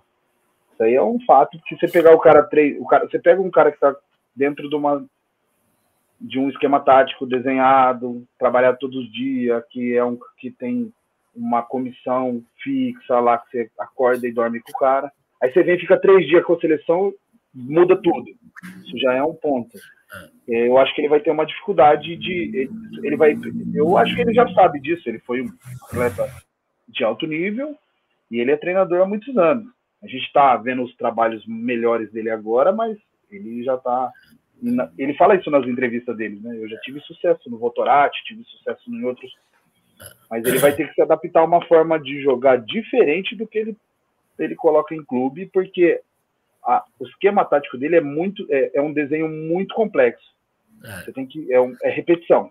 Você vive de repetição. E seleção você não tem tempo para isso. Você vai pegar um cara maturado já, que é o melhor que você tem no seu país. Essa é a vantagem de, da seleção, né? Você pega o melhor, fala, vem aqui, ó, vamos montar um esquema é. e a partir disso aí vocês desenvolvem. É. Eu acho que o Diniz ele vai, é assim, ele vai sofrer muito com isso. O pessoal fala, ah, mas no clube você faz isso e na seleção porque não, não vai casar. Mas, você lembra, Maurão, na época que ventilavam o nome do Guardiola para assumir a seleção brasileira? Ah, então, exatamente. Porque falava, tinha muito comentarista que falava a mesma coisa, que tinha o mesmo receio, por assim dizer. São esses caras que pensam meio fora da caixinha, né? Fora da, fora do padrão, né? Se para um treinador que já é, que faz o padrão, aquele feijão com arroz, já é complicado trazer os caras, juntar e fazer jogarem bem, imagina para quem pensa fora, né? Eu acho que é uma aposta de risco mesmo. Hein? É, é, eu, já, eu, eu não sei se. Eu li em algum lugar que o Guardiola, ele, o receio dele de ir para uma seleção é essa. É. Ele já falou abertamente, ele falou, a minha forma de trabalhar no clube, eu consigo, eu tenho prazos, eu consigo modelar algumas coisas, É, são tempos e tempos de mudança. Agora, na seleção, em nenhuma seleção ele tem essa oportunidade. É. Talvez só no torneio mesmo ele teria, mas teria que fazer um pocket Guardiola, né? Num torneio que nem a Copa do Mundo, fala assim, tem três semanas antes de começar a Copa, né? Que fica junto, acho é. que três ou duas semanas. Três, é, três, duas. Quatro é. semanas, eu não lembro. Que também não dá também, né? Que também é pouco, mesmo assim, né? Para é, mudar é a mentalidade, né? Mas... É. Apesar que você vai pegar jogadores é, tecnicamente mais desenvolvidos, né? Teoricamente. Na teoria seria isso, né? Pega os melhores, é mais fácil modelá-los. Eu acho que o único problema que o Diniz vai enfrentar, que é o problema maior que ele tem, é que nós temos uma cultura resultadista. Sim. É, eu, isso, eu... isso que é a maior dificuldade. É, por exemplo, a gente empatou esse jogo contra a Venezuela, cara, o estádio quis vir abaixo. Achei uma puta Jogaram sacanagem. Pipoca. É, cara, o Brasil jogou bem? Não, não jogou bem. Mas é, o Brasil não se abdicou de jogar em nenhum momento. Jogou, tinha vezes em que o Brasil estava no campo inteiro dos caras. Você não ia ver isso com, com o Tite, você não ia ver isso com o Parreira, você não ia ver isso com é, é, o pragmatismo, o medo de perder, talvez, desses, desses caras, fazem com que eles vão bem contra uma Venezuela, que eles vão bem. Mas o Diniz, o Diniz ele é um cara que ele enxerga lá na frente, cara. Ele enxerga sempre lá na frente. Ele não, Meu, ele, o Zante Diniz deve estar tá louco dentro das calças. Ele tá aqui. Eu tenho o Carlão já tá falando aqui, porque somos, somos três dinizistas aqui, pelo, né? Tá claro. É, eu, e o Carlão eu tinha falado aqui, que nós não tínhamos o contraponto. Aí entrou Exato, o Maurão, que também, é Maurão, gosta também de é Diniz. É E daí o Carlão diz aqui, ó, como vocês enchem a bola do Diniz? Será que vai dar certo? Ele pergunta. E chegou faz tempo essa mensagem. Na sequência, ele viu que eu tinha lido, ele perguntou assim, por que o sorriso, Genovo? Porque eu tinha lido mesmo e deu uma risadinha aqui, porque os, os anti-Diniz aí deve estar. Tá, que o Carlão é um cara que não gosta, né, Carlão? Me corrija se estiver errado aí, mande um comentário. Mas o Carlão não é uma grande. Não morre de amores pelo Diniz, não. Daí o sorrisinho era por causa da sua mensagem mesmo, Carlão. Adivinhou, acertou. E o Rafa da Oliga lê meus pensamentos aqui, cara. Eu tava pensando isso direto. Vou botar aqueles papéis alumínio na cabeça vocês estão lendo meu pensamento. A gente acha que não vai ter assunto para falar da seleção, mas sempre dá pano para manga. Puta, eu tava pensando isso agora há pouco. Eu sempre boto seleção na pauta falando, meu, isso aqui vai morrer em 10 minutos, ninguém vai querer falar mais nada. Porra, a gente vai indo, vai indo, a gente desenvolve mesmo. Né? Porque... É assustado? O Brito tá assustado com, com, o vento? Tá o vento? Tá uma tá ventania vendo? aqui. Aqui começou também um pouco. Eu tô em São Bernardo, mas está ameaçando. Minha cachorra já está desesperada aqui no canto aqui. Aqui eu tô Deve estar. Tá... Chacoalhar tudo. Aqui também, cara, com a janela é. fechada derrubou. Aí, ó. O Chaves diz: Diniz tem que continuar. Gui Ferraz, o Bebeto e o Miller eram nove também, kkk. Tô falando porque os dois eram inteligente pra, inteligentes para jogar em qualquer lugar. É verdade, eles eram inteligentes mesmo, jogadores cerebrais. Eu tô querendo, a gente vai chegar no São Paulo, no Campeonato Brasileiro daqui a pouco. Tô querendo que o é diferente, né? O Lucas não é exatamente jogador inteligente, mas eu tô eu tô tava querendo ver o Lucas como um set tradicional, sabe? Um 4-4-2 do São Paulo para ter um lugar para o Rames Rodrigues e o Lucas ser um desses sets tradicionais, como foram e... Bebeto e Mira. Ah, diga aí, mano. E, e Rames Rodrigues fez um jogo na, contra o Uruguai. Que jogo, hein? Caramba. Que jogo. Jogou Será pra cacete. vai ter vontade de jogar bola no São Paulo? Porra, porque esse, ah, porque ele jogou. Ele tem que ser titular, pode dar. É a 10 do São Paulo para esse cara, né? É, deixa eu ver aqui. É, o Renatão do Times Histórias. Acho que o Diniz merece estar na seleção, mas tem que repensar algumas convocações, como, por exemplo, Gabriel Jesus e o Richarlison. Quer dizer, né? Pensar numa posição, porque os dois estão, um é reserva do outro, né? É, que estão, é, estão mal psicologicamente. O Gabriel Jesus, o Richarlison que está mal psicologicamente. O Carlão diz: o Diniz enxerga lá na frente, Brito. Carlão tá puto. É, ele tem é que enxergar é o esquema furado dele, disse o Carlão. Você, vocês lembram daquele. Eu, tô, tô, eu tô, vi uma entrevista, quero só lembrar o nome do jogador aqui. Edu Gaspar, lembrei agora. Vocês lembram do Edu Gaspar? O Gaspar foi dirigente do Corinthians. Jogou no Corinthians. Tá. Jogou no Arsenal. É, hoje ele é diretor técnico do. diretor das categorias de base, né? De, de, do Arsenal, que é um dos clubes que mais revelam na, na Europa, né? Junto com o Benfica e tal, os que melhor vende e tal. Ele fechou uma parceria né, com, com um clube aqui no Brasil, que eu não vou falar o nome, senão vocês vão ficar falando, ah, o cara fica colocando o clube dele aqui. É e aí, Atlético Paranaense, vi, é, o clube. Aí eu vi uma entrevista. É, navegadores de primeira viagem.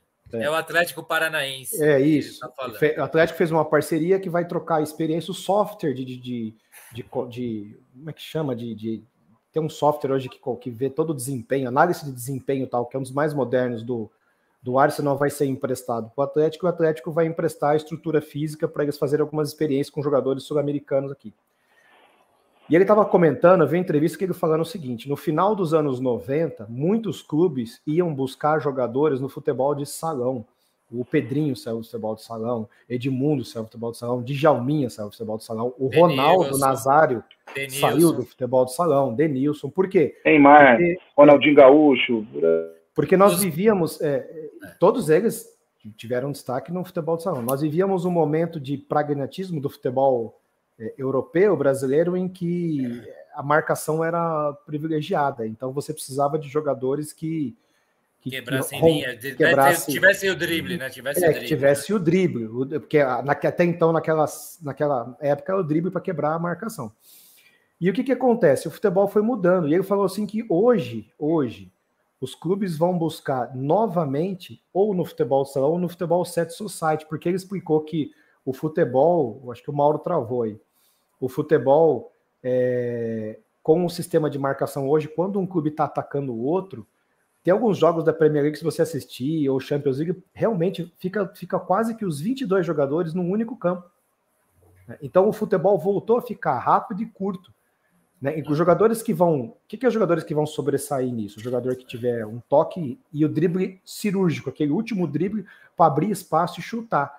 E eu, eu, achei interessante ele falando isso. Que, que o Você viu, só rapidão, que... só, sem te cortando, né? Mas olha o que o Maurão falou: caiu energia, deve ter caído uma árvore ah, no fio da roda, é... por causa da ventania aí que tá tendo. Aqui também tá, tá ventando bem, mas não sei se começou a chover porque eu tô com fone e não dá, só se com barulho muito alto. Mas aqui também o tempo deu uma virada. Maurão, quente, voltando, voltando, sua cadeira está aqui, hein? Não vai dar perdido, tem que pagar conta no final. Do... E, e ele falou isso: que os clubes que quiserem se modernizar, é. vão ter que voltar a ter as categorias de base no futebol de salão. Ele falou isso, cara, não é que é um retrocesso, o futebol é cíclico, né? E hoje o futebol tático precisa do jogador que tenha movimentação rápida e o drible rápido, rápido. Mas, mas há quanto tempo, Brito, eu não falo aqui no Baribola, talvez até antes de você participar é, de, como titular aqui, que eu falo que o futebol virou um salãozão. Com esses gramados melhores que tem, o futebol de Passo, campo né? virou um grande é. um futebol de salão, porque a bola vem no pé direitinho, e daí e os, os, os, os jogadores hoje são muito mais atléticos, é muito mais atletas, então correm muito mais. Meu, o espaço virou de salão. Eu vejo os caras jogando. Quando eu era eu jogava no salão nos anos 90, começo dos anos 90, né? E daí uhum. me chamaram para a seleção de campo do clube que eu jogava. Cara, quando eu fui jogar o campo, era um desespero para mim, porque eu, eu ficava, eu, eu tava numa rotação muito mais rápida do que os outros estavam, porque o jogo era muito mais lento. Eu ficava cadenciado, louco, né? É, muito mais cadenciado, tinha muito espaço. Eu falava que, porra, no salão é pegar a bola, o cara chegando, eu tinha que resolver. Então eu dava drible no ar até, sabe? Eu driblava ninguém, porque eu pegava a bola já fazendo a jogada e não tinha ninguém, tava com espaço todo, até entender, né? Mudar a mentalidade. Sim, sim. E hoje o futebol tá, bem, tá mais parecido mesmo. Tá mais parecido. Então, assim, é, por que, que, eu, que eu falei dessa entrevista? Pegava a bola e fazia E ó, olha eu falando. É, Duas tá, vezes. Tá, se ouvindo agora. então, eu voltei, desculpa, gente. É isso, não, é tranquilo. Isso, é isso. Então, assim, é, quando eu falei que eu acho que o Diniz pensa lá na frente, esse esquema de jogo do Diniz, de jogar todo mundo participar do jogo, de sair jogando desde lá de trás, de bola no chão, ele não gosta desses lançamentão, ligação direta. Isso tem muito mais a ver com o futebol que nós vamos encarar, que foi o que eu, eu, eu percebi na entrevista do Edu Gaspar. Tem muito mais a ver com o futebol que nós vamos encarar daqui para frente do que propriamente do que a gente está jogando hoje. Então, assim, por isso que, que claro, tenha toda a cultura resultadista e tal, mas eu quero, eu gostaria muito, eu acho que o Diniz está mais preparado para de repente fazer algum trabalho diferente do que esses mesmos nomes aí, mano, é, essas, essas caras aí que Dunga, Falcão. Não, para de falar do Dunga, mano. Porra, cara, você tá me dando um negócio ruim, cara. Porra, tô numa energia boa hoje. O Dunga, ó, cara, o Dunga não foi dos piores treinadores que nós tivemos. Eu, eu, eu, tive um treinador eh, que, que, da seleção brasileira que eu não entendia que nem nós que tivemos. É, ah, você, está falando, você tá falando não, de seu agora? É, tá tive, que, que, eu quero o Sebastião Lazzaroni, eu não sei nem ah, como Lazzaroni, ele chegou na 90, seleção 90, brasileira, 90, cara. O próprio Leão foi mal pra caramba na seleção. É, não, mas o Dunga é um negócio bizarro, cara. Para mim, o Dunga é mais então, bizarro. Então, mas voltando nesse assunto da, do futebol é cíclico, eu não sei se você já teve a oportunidade. Só rapidão, do... a gente vai ter que passar a pauta aí. Estamos finalizando esse lance aí de seleção. É, vai lá, Maurão, vai do, lá, manda Mas isso aí já é, não é nem de seleção, é futebol. O Bruto falou da renovação, de como funciona, o cara tem que pensar à frente. Eu vi uma entrevista, quando o Barcelona teve o, Barcelona, o tic-tac ao primeiro, o do Guardiola que ganhou tudo. É, depois ele veio, ele veio perder em, em, em percentual de, de eficiência pro, pro Luiz Henrique. Mas ele era. Perdeu o... em percentual de eficiência? Sim. Mesmo com o resultado Henrique. que ele teve? É, o Luiz Henrique é o. No Barcelona é o cara que mais teve eficiência. Eu não sabia disso, não. Mas ele até então era. E ele, ele falou que ele, ele começou praticamente no Barcelona a ser treinador, né, o Guardiola. E a inspiração dele foi o Brasil de 58. Ele falou assim: eu fiz o Barcelona copiar o Brasil de 58, desde a categoria de base menor até o time. Ele, essa entrevista é bem legal dele. 58 e 82 que ele falou, o Guardiola, né? 50, não, o de 82 ele entendia, ele jogava. Mas a inspiração dele foi no Brasil de 58. Eu achei ah, meio é? assim. O Barcelona passou não sei quantos anos. É, é uma história longa, né? Ele é, passou ele, ele foi um primeiro treinador ali na categoria de base, desde a primeira categoria até a última. Todos os treinadores tinham o mesmo, mesmo princípio técnico, tático. Isso é interessantíssimo. Os treinamentos eram mesmos.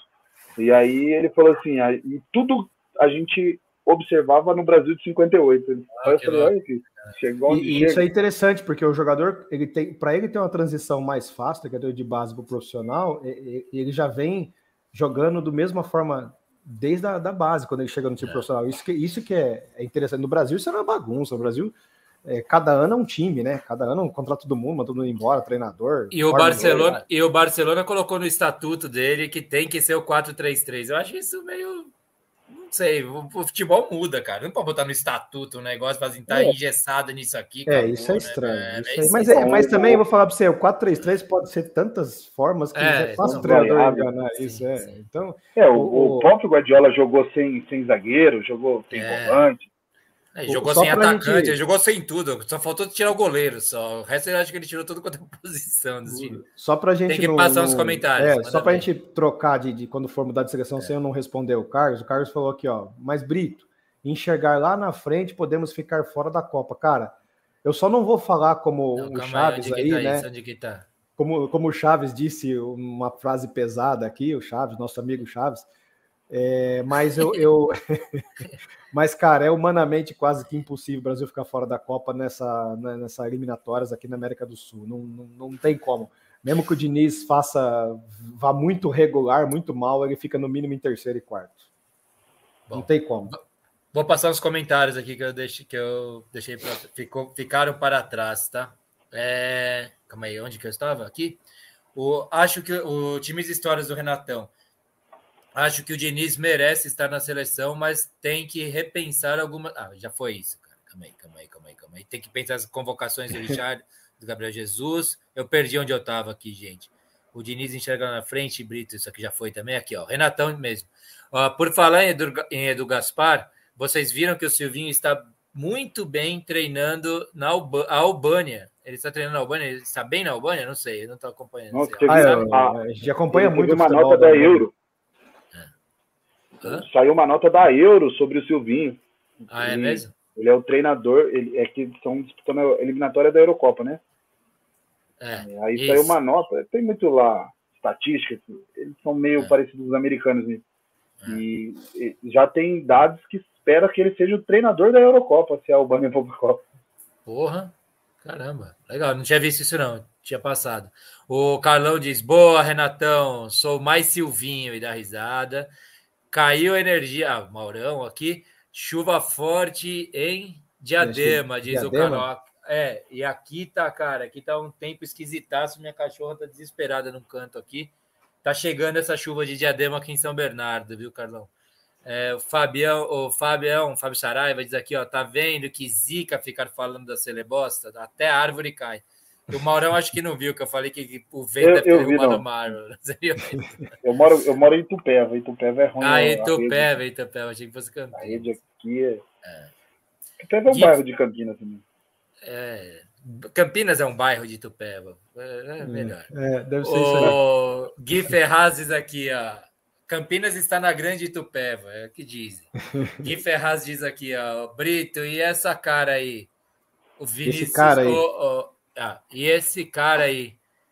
É o, Vi, é o Vinícius, o Vini Rock em. O que, que é? Vitor Rock em Ro, Ro, é, acho que é, é Vitor Roque joga, joga demais. Rock, ah, o, rock and roll joga demais. Vitor Rock é. and roll joga demais é, esse moleque. Vai para o Barcelona em janeiro, né? O Atlético é, aceitou o, hoje. Né? Não teve o que fazer. E, na verdade, quero... eles mudaram de ideia, né? Eles mudaram. Na verdade, era para no meio do ano, ferrou o Atlético, mas enfim.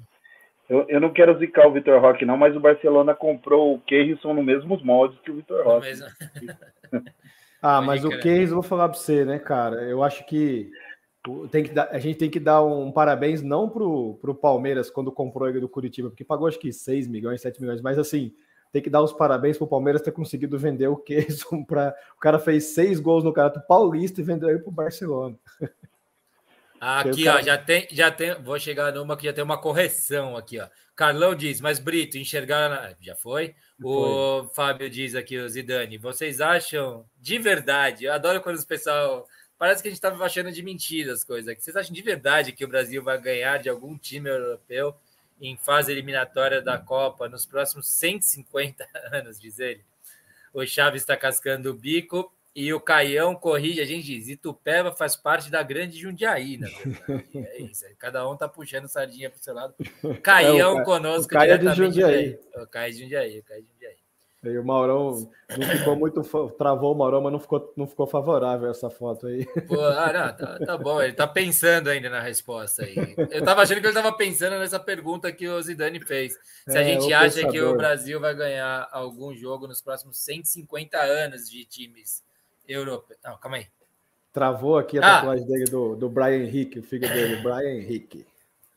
De verdade que vai. Calma aí, deixa eu ler isso aqui direito. Aqui. Vocês acham de verdade que o Brasil vai ganhar de algum time europeu em fase eliminatória de Copa? É, ah, ele tá claro. brincando. Tá? Nunca mais.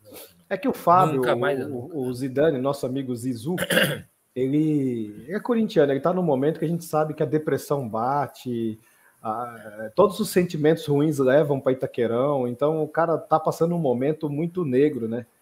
Então vamos, faz parte. Vamos já aproveitar então já fazer essa transição para os clubes Bora. aí? Bora, Bora. os clubes. Deixa eu aproveitar, já, ó, pera aí, deixa eu aproveitar ver quanto que acabou. Acabou 2 a 2 Juventude e Esporte, cara. Juventude Esporte, isso significa o quê na nossa Série B? Ah, então, só vai, os dois estão no G4, só vai embolando mais ainda. Uh, ó, o Vitória está em primeiro com 61, o Sport em segundo com 56, Atlético Goianiense com 56 em terceiro, Juventude em quarto com 55, Guarani com 54, Novo Horizontino com 53 e Mirassol com 52. Essa é a Série B, meus amigos. Boa. Ó, deixa eu passar aqui os comentários. O Zidane tá cascando o bico aqui, diz: não torço para a seleção desde 98, Brito. Me divirto muito a cada eliminação. Aqui, ó, o Maurão já disse, caiu novamente. A, é, o Catnet aqui tá. Gatnet. Get, é. Ô, o... ô, Fábio, Zizu, mas pô, você, você não torcer para a seleção, beleza, mas torce contra, cara, aí não dá, não, né? Ó, quem tá mas, é, gente, mas é assim, faz, viu, faz... Genovo? Ah, é assim, ninguém torce para a seleção brasileira. A que ganhar uma Copa, todo mundo torce. A gente né? comemora qualquer é, coisa, é, cara. Ou se não, é o seguinte, eu não torço para a seleção brasileira, mas se for ter que ter folga no trabalho para assistir o jogo, eu tô dentro. Ah, tá lógico, tá lógico. Ó quem tá aí, ó. Oi sumida aí, ó, o Brito. O Herbert! Herbert não, não foi jogar com a gente sábado, tá? Fez um passeio, mandou fotos do... Pelo menos mandou um passeio de fotos no zoológico levou a, a família para ver bichos estranhos no zoológico, já não chega ele, enfim, mas levou os meninos para ver os bichos estranhos no zoológico, é. mas não, não, apareceu no jogo, precisamos dele aí, faltou gente, tinha só quatro no banco, o bicho pegou lá sábado. Bom, você quer falar, a gente vai falar agora do futebol interno, nosso futebol nacional, dos clubes, dá uma passada e, rapaziada, vai ajudando a gente com a pauta aí.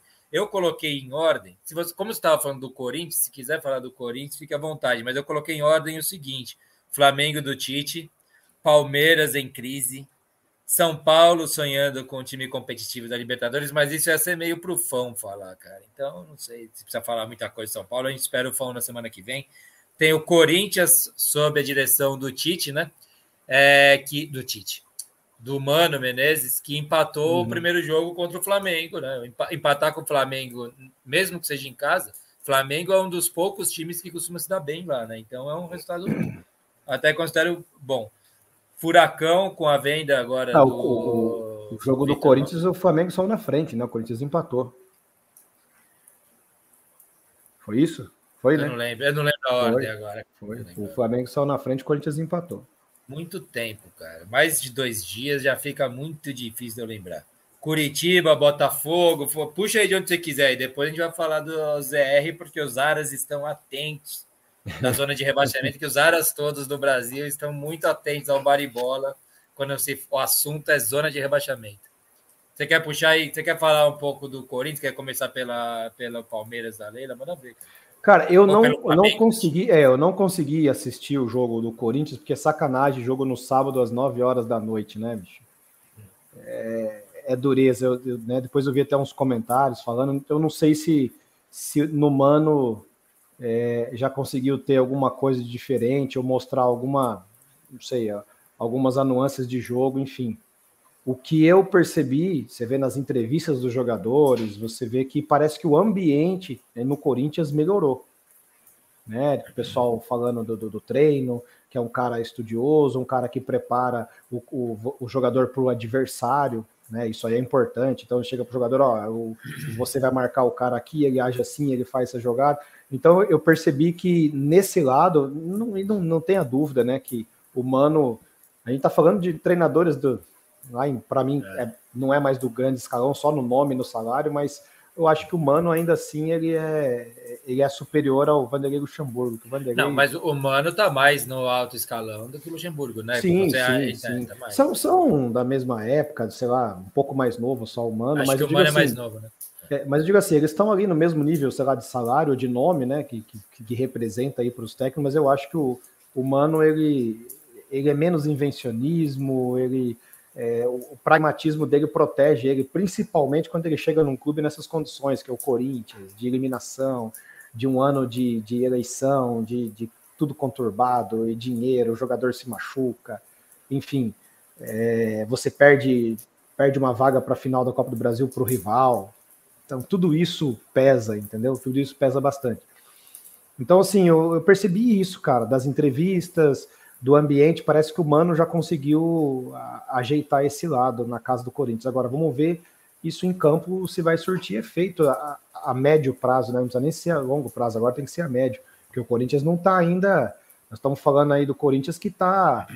Quer ver na posição aqui? Questão de pontuação. Então, né? é isso que eu ia tá falar, porque tá com a, a luz amarela cesaça aí, né? O... É, ele tem 31 pontos, mas se você analisar o seguinte, ó, ele tem o mesmo número de vitórias que o, o Vasco, que tá lá com 27, que é o primeiro time ali, né? Que encabeça ali a entrada da ZR. 17 o Vasco tem 27 e o Corinthians tem 31.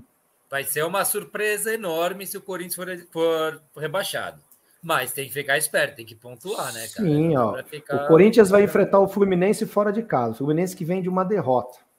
Né? Vai, vai querer. Você tá fácil, menos... tá fácil ver os três próximos jogos do Corinthians para gente matar a Corinthians? Tem, tem. Ele vai, ele vai pegar o Fluminense na quinta-feira, agora, às 21 horas é. e 30, no Rio de Janeiro. É. Pega o Fluminense lá.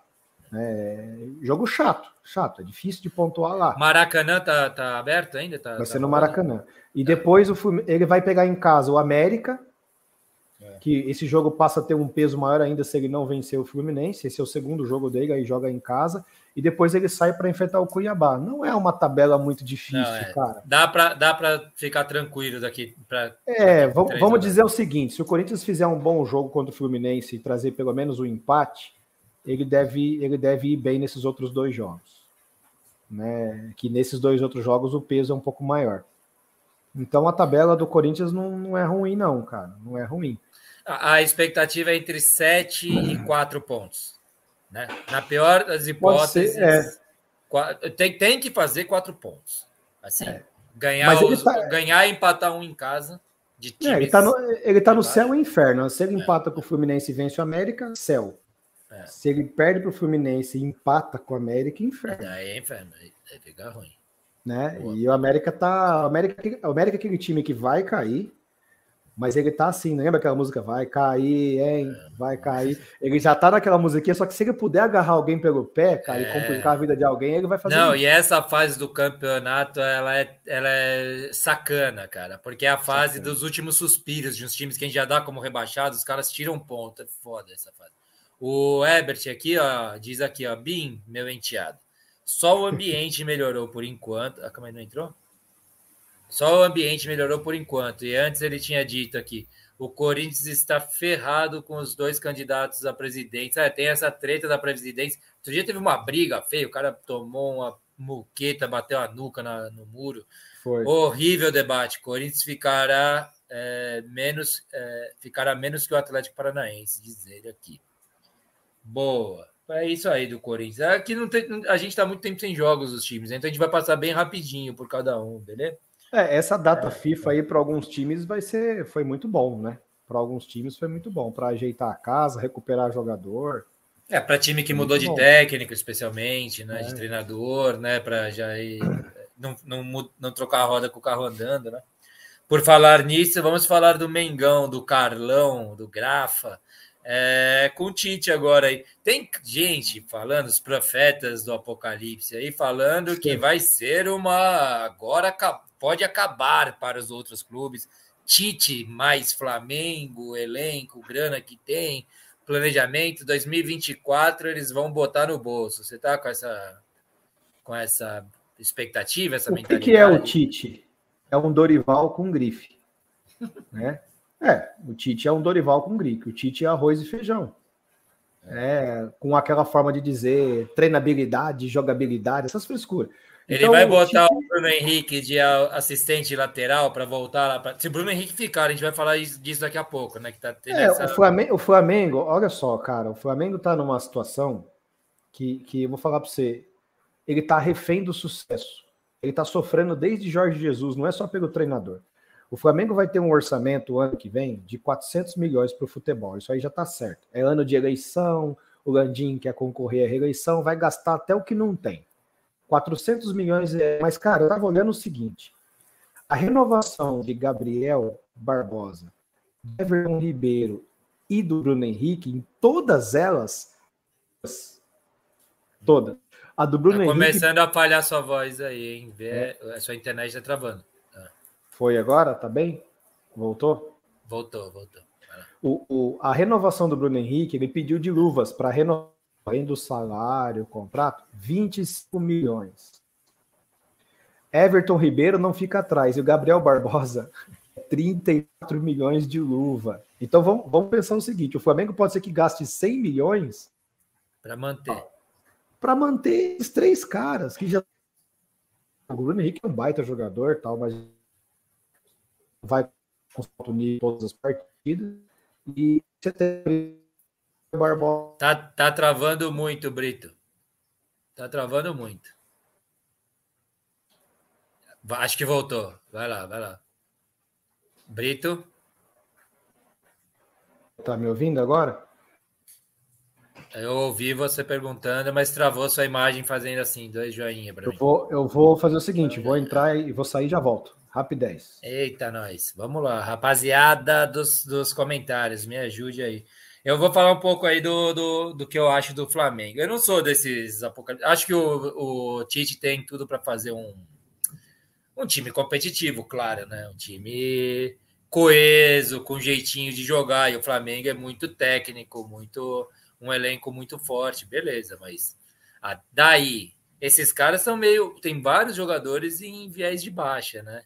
E, tá, e vai ter essa treta de fim de ano. Eu acho muito difícil projetar 24, inclusive pelo que o Brito estava falando aí, de jogadores, da, da, das renovações dos jogadores, né? E quantos caras estão pedindo. Eu acho que vai ser, vai, vai, vai exigir. E a diretoria do Flamengo é inábil para muitas coisas, mas para negociar contratos com grana que tem, óbvio, eles costumam ser, ter, é, ser habilidosos nisso. Então, vamos ver como é que vai ser o Flamengo de 24. Mas, claro, Flamengo sempre vai ser favorito nos, nos, nos campeonatos que entrar. É... Calma aí, deixa eu passar comentário aqui. O Ebert diz aqui, era para o Brito. O Brito não está aqui. O último jogo da rodada será o mais fácil contra o Ventania, seu filho, do meu filho, do filho dele, que é o Brito, no caso. O Gui Ferraz, ah, eu acho que o Corinthians vai perder os três jogos na sequência, diz. Tá, tá.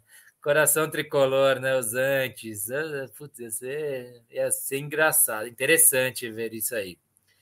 O Herbert diz: Varmengo do Pedro de Lara terá muita briga de ego. Vamos aqui, o Brito voltou. Aqui, ó. Aí agora tá beleza. É, não era, era o problema do sistema mesmo. Ó. O Varmengo, tô lendo os comentários aqui, Brito. O, Var, o Herbert diz aqui: o Varmengo do Pedro de Lara terá muita briga de ego. O Fábio vai nessa mesma, nessa, o Zidane aqui vai na mesma atuada, na mesma, na mesma questão e a fogueira das vaidades do Flamengo. Isso é então, era isso que eu estava meio querendo dizer, além da questão da grande renovação de contrato, é, é, é colocar na cabeça dos caras. E, e, nisso eu acho que é um acerto. Ó, o Mauro mandou um vídeo, cara. Apagou tudo lá, ó.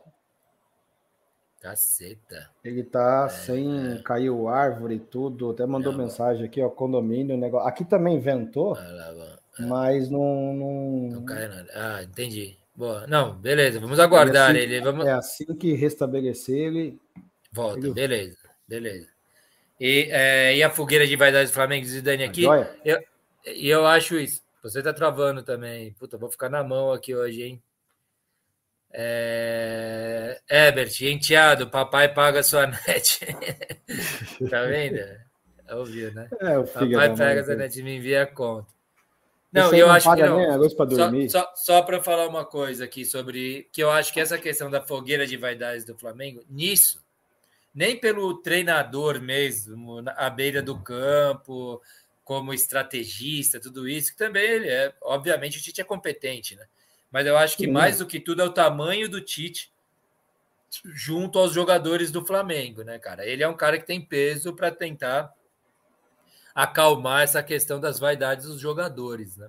É, não sei como que você vê isso. Se quiser finalizar seu comentário aí sobre Flamengo, que o próximo jogo, inclusive, é contra o Cruzeiro fora. Então, Cruzeiro e é um fora. jogo e é um jogo para fazer ponto para abrir. Cara, o Cruzeiro, o Cruzeiro tem um negócio que eu não consigo entender. Rapidão, Brito, eu acho engraçado, tem que falar isso. Ó.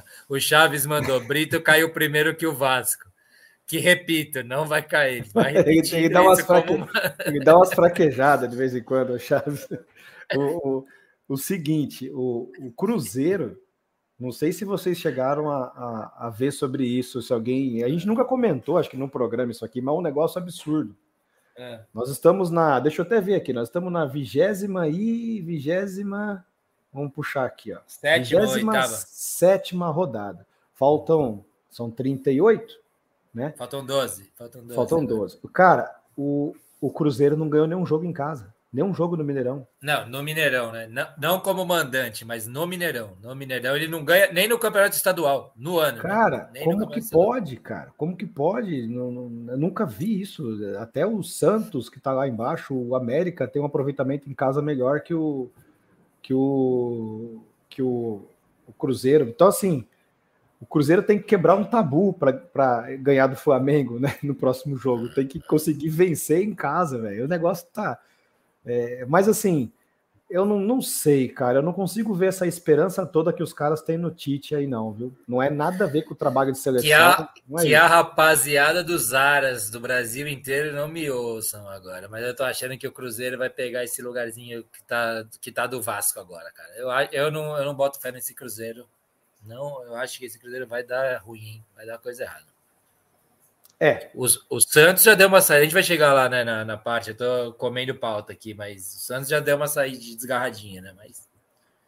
Quer acabar? Quer finalizamos Flamengo, Brito, para ir passando aí pauta? Não, podemos finalizar. Eu, eu quero, é. eu quero, eu quero ver o trabalho do Tite. Eu quero ver como é que é, ele vai se sair no Flamengo. Mas, cara, passou muita gente boa pelo Flamengo.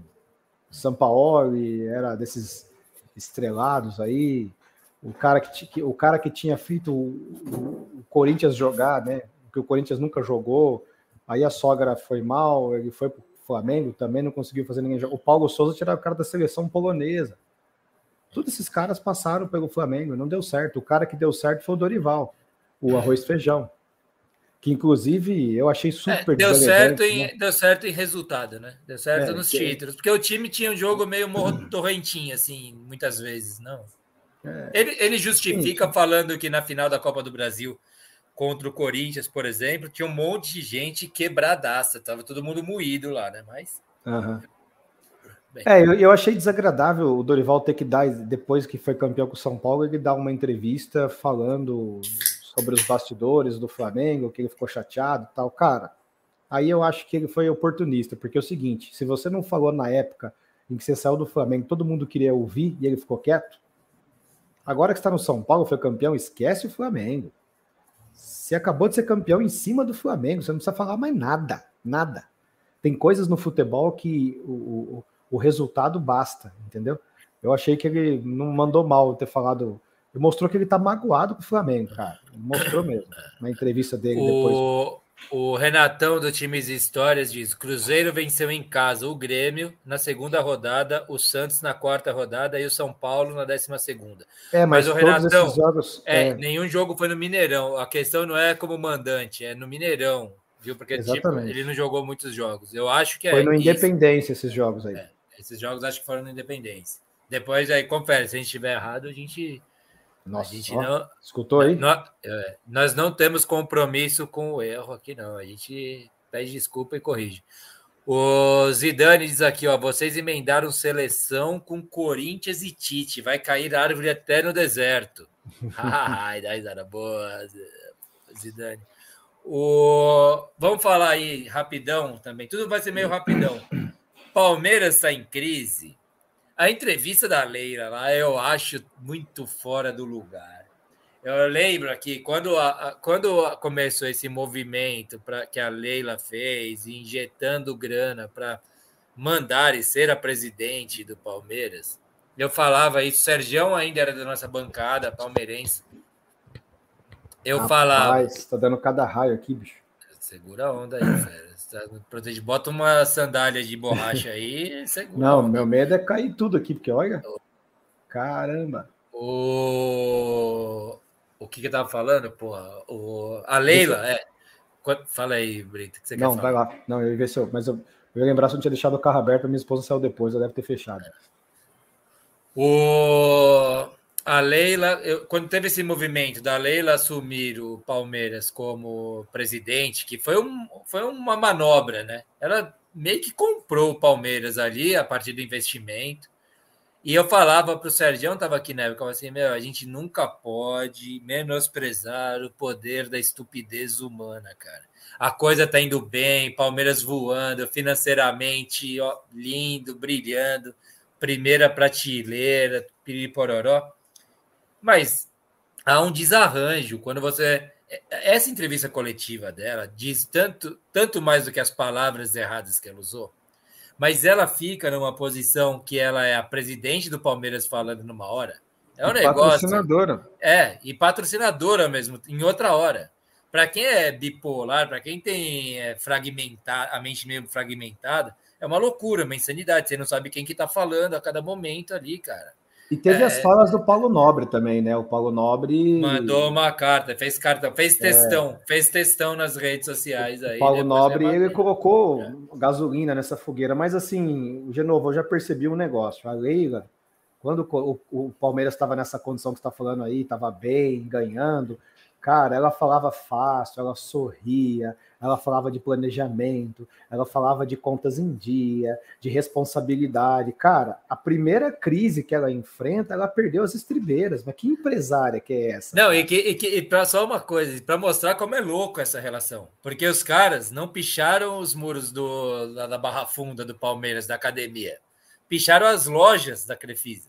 Entendeu? A, a manifestação a manifestação dos torcedores não foi no, no clube, foi no Entendi. patrocinador, que é o presidente do clube. É insano o negócio, e, cara. E tem um né? detalhe. É, é, um negócio assim que você pensa bem. Tá com sono, Brito? Se, se ela. Passa se um ela aí, quase que engasguei. Se ela. Se ela taca fogo, cara, ou como diz a ditado, né, merda no ventilador, automaticamente ela tá queimando o nome da Crefisa. É. Porque, porque a gente não consegue desligar as coisas. Não dá. Com a Leila sendo presidente do Palmeiras, a gente não consegue desligar a Crefisa do Palmeiras e o Palmeiras da Crefisa. Então, o, o lado empresário dela deu, um, deu uma deslizada horrível. Ela deveria, nessa hora, panos quentes. Ou então o seguinte, cara, o Palmeiras foi, foi eliminado pelo Boca dentro de casa. Entendeu? Nessa hora, é, é, a gente tem que recolher, o, sabe, recolher as sandálias, fechar, fecha o CT. É melhor. É por isso que às vezes tem uns negócios, ó, não deixa ninguém dar entrevista, vamos trabalhar, vamos jogar. Porque assim, cara, o Palmeiras ganhou duas Libertadores, o Palmeiras ganhou Paulista, o Palmeiras ganhou Brasileiro, é, não vai ganhar tudo. Então, assim, ela assimilou o golpe, ela não aguentou a pressão, ela deveria é. ter ficado na dela, cara. Entendeu? Se ela confia tanto no trabalho dela, como ela disse várias vezes, ela deveria ter mantido a sua coerência. Então, é, é. para mim, para mim foi horrível, horrível a reação dela. Foi um negócio. Não, e teve um lance dela ter patrocinado. É, é tipo o, Af, o Afeganistão para os Estados Unidos. Tem uma época que você, ela patrocinou o, a torcida organizada. Uhum. Daí ela retira o patrocínio. Daí aqueles caras viram inimigos mortais dela, entendeu? É um negócio, puta, tudo errado, cara, tudo errado. É. O Rafa diz aqui, ó. É, a Leila foi uma SAF disfarçada. Quando você acha que está tudo bem no Palmeiras, sempre tem a turma do amendoim para desestabilizar. Mas a turma do amendoim, quando, não vou botar é a culpa no tiozão. Quando que é a eleição no Palmeiras? Eu acho que é agora, tá perto, tá perto. Por isso que ela tá desesperada aí fez discursinho político. eu acho que é o ano né? que vem, né? Não pode ser é, esse ano. É, acho que é o não, ano é próximo, é próximo, tá próximo. Já tá em campanha. Essa entrevista coletiva dela foi campanha política. Ah, então eu não sei não, cara, porque é o seguinte, a Crefisa, é, ela, ela sempre, é, ela entrou no Palmeiras com o prenúncio de colocar dinheiro, né? Alguém ou alguém acha que ela tem habilidades para ser presidente de futebol. Não. 80, se... 80 milhões de reais na camiseta, né? Na, na no uniforme, de patrocínio então, na camiseta, né? É. E, e aí você, aí a Crefisa entra e você não vê o dinheiro. Porque é mais ou menos assim, de novo. Eu estou dando 80 milhões para você, certo? Patrocinando o, o Genovo, o, o, o garoto propaganda Genovo. Já falou quando... com o Paulão, seu contador lá? É. Já confirma com ele, eu já passo ó, ó os dados como... aí. Não, mas olha como esse negócio é absurdo. Eu vou dar 80 milhões para patrocinar você, de novo. Tá aqui, 80 tá. milhões. Colocando aí na sua mesinha. Nesse... Aí do lado desse seu. Debaixo desses aqui, livros aí. Parece que tem um fusquinha azul ali, não sei o que, que é. Aqui é uma máscara. Ah, tá. Aí eu, ó, eu tô colocando 80 milhões aí. Só que é o seguinte, de novo, toda vez que você for gastar, você me chama que eu vou, vou fiscalizar o seu gasto. É, aí, comprar, você quer é comp... aí você quer comprar um livro, eu falo que não é um livro bom, que esse livro não é legal. Aí você Sim. quer comprar um hack novo, eu falo para você que esse hack não presta, que está fora de promoção. Aí você quer comprar uma televisão maior, eu falo, vamos esperar a Black Friday. Então, assim, é, é mais ou menos isso. Eu estou dando dinheiro para o Palmeiras, mas ele não está saindo. Ele está só passando. O dinheiro não é seu. Não, não é seu, porque é, ela está trocando de bolso, não. né? Ela fala, está ah, no meu bolso investidora para o meu bolso administradora do recurso. Quem que, quem que ela contratou? Onde que gastou 80 milhões? Nenhum. Nenhum. Então, Aqui, esse negócio ó, é muito louco. Lá atrás, antes o Ebert tinha dito, falou tudo, Bim, tá voando meu filho, tá voando Sobre filho. O que será que Foi antes, foi antes, acho que foi a hora que você caiu. Do Corinthians. O... Ele continua aqui, ó. Quando a Crefisa sair do Palmeiras, ficará com uma dívida enorme.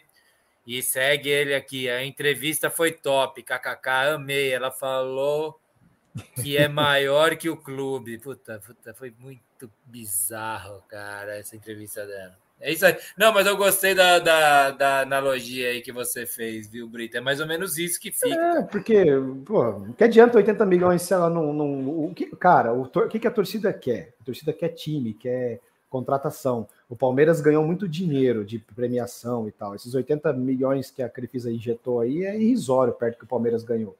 E o faturamento. Aí, cadê o time? Aí o, o lateral, o atacante pela direita é o Mike. Entendeu? Não, não, cadê o time da, da do Palmeiras?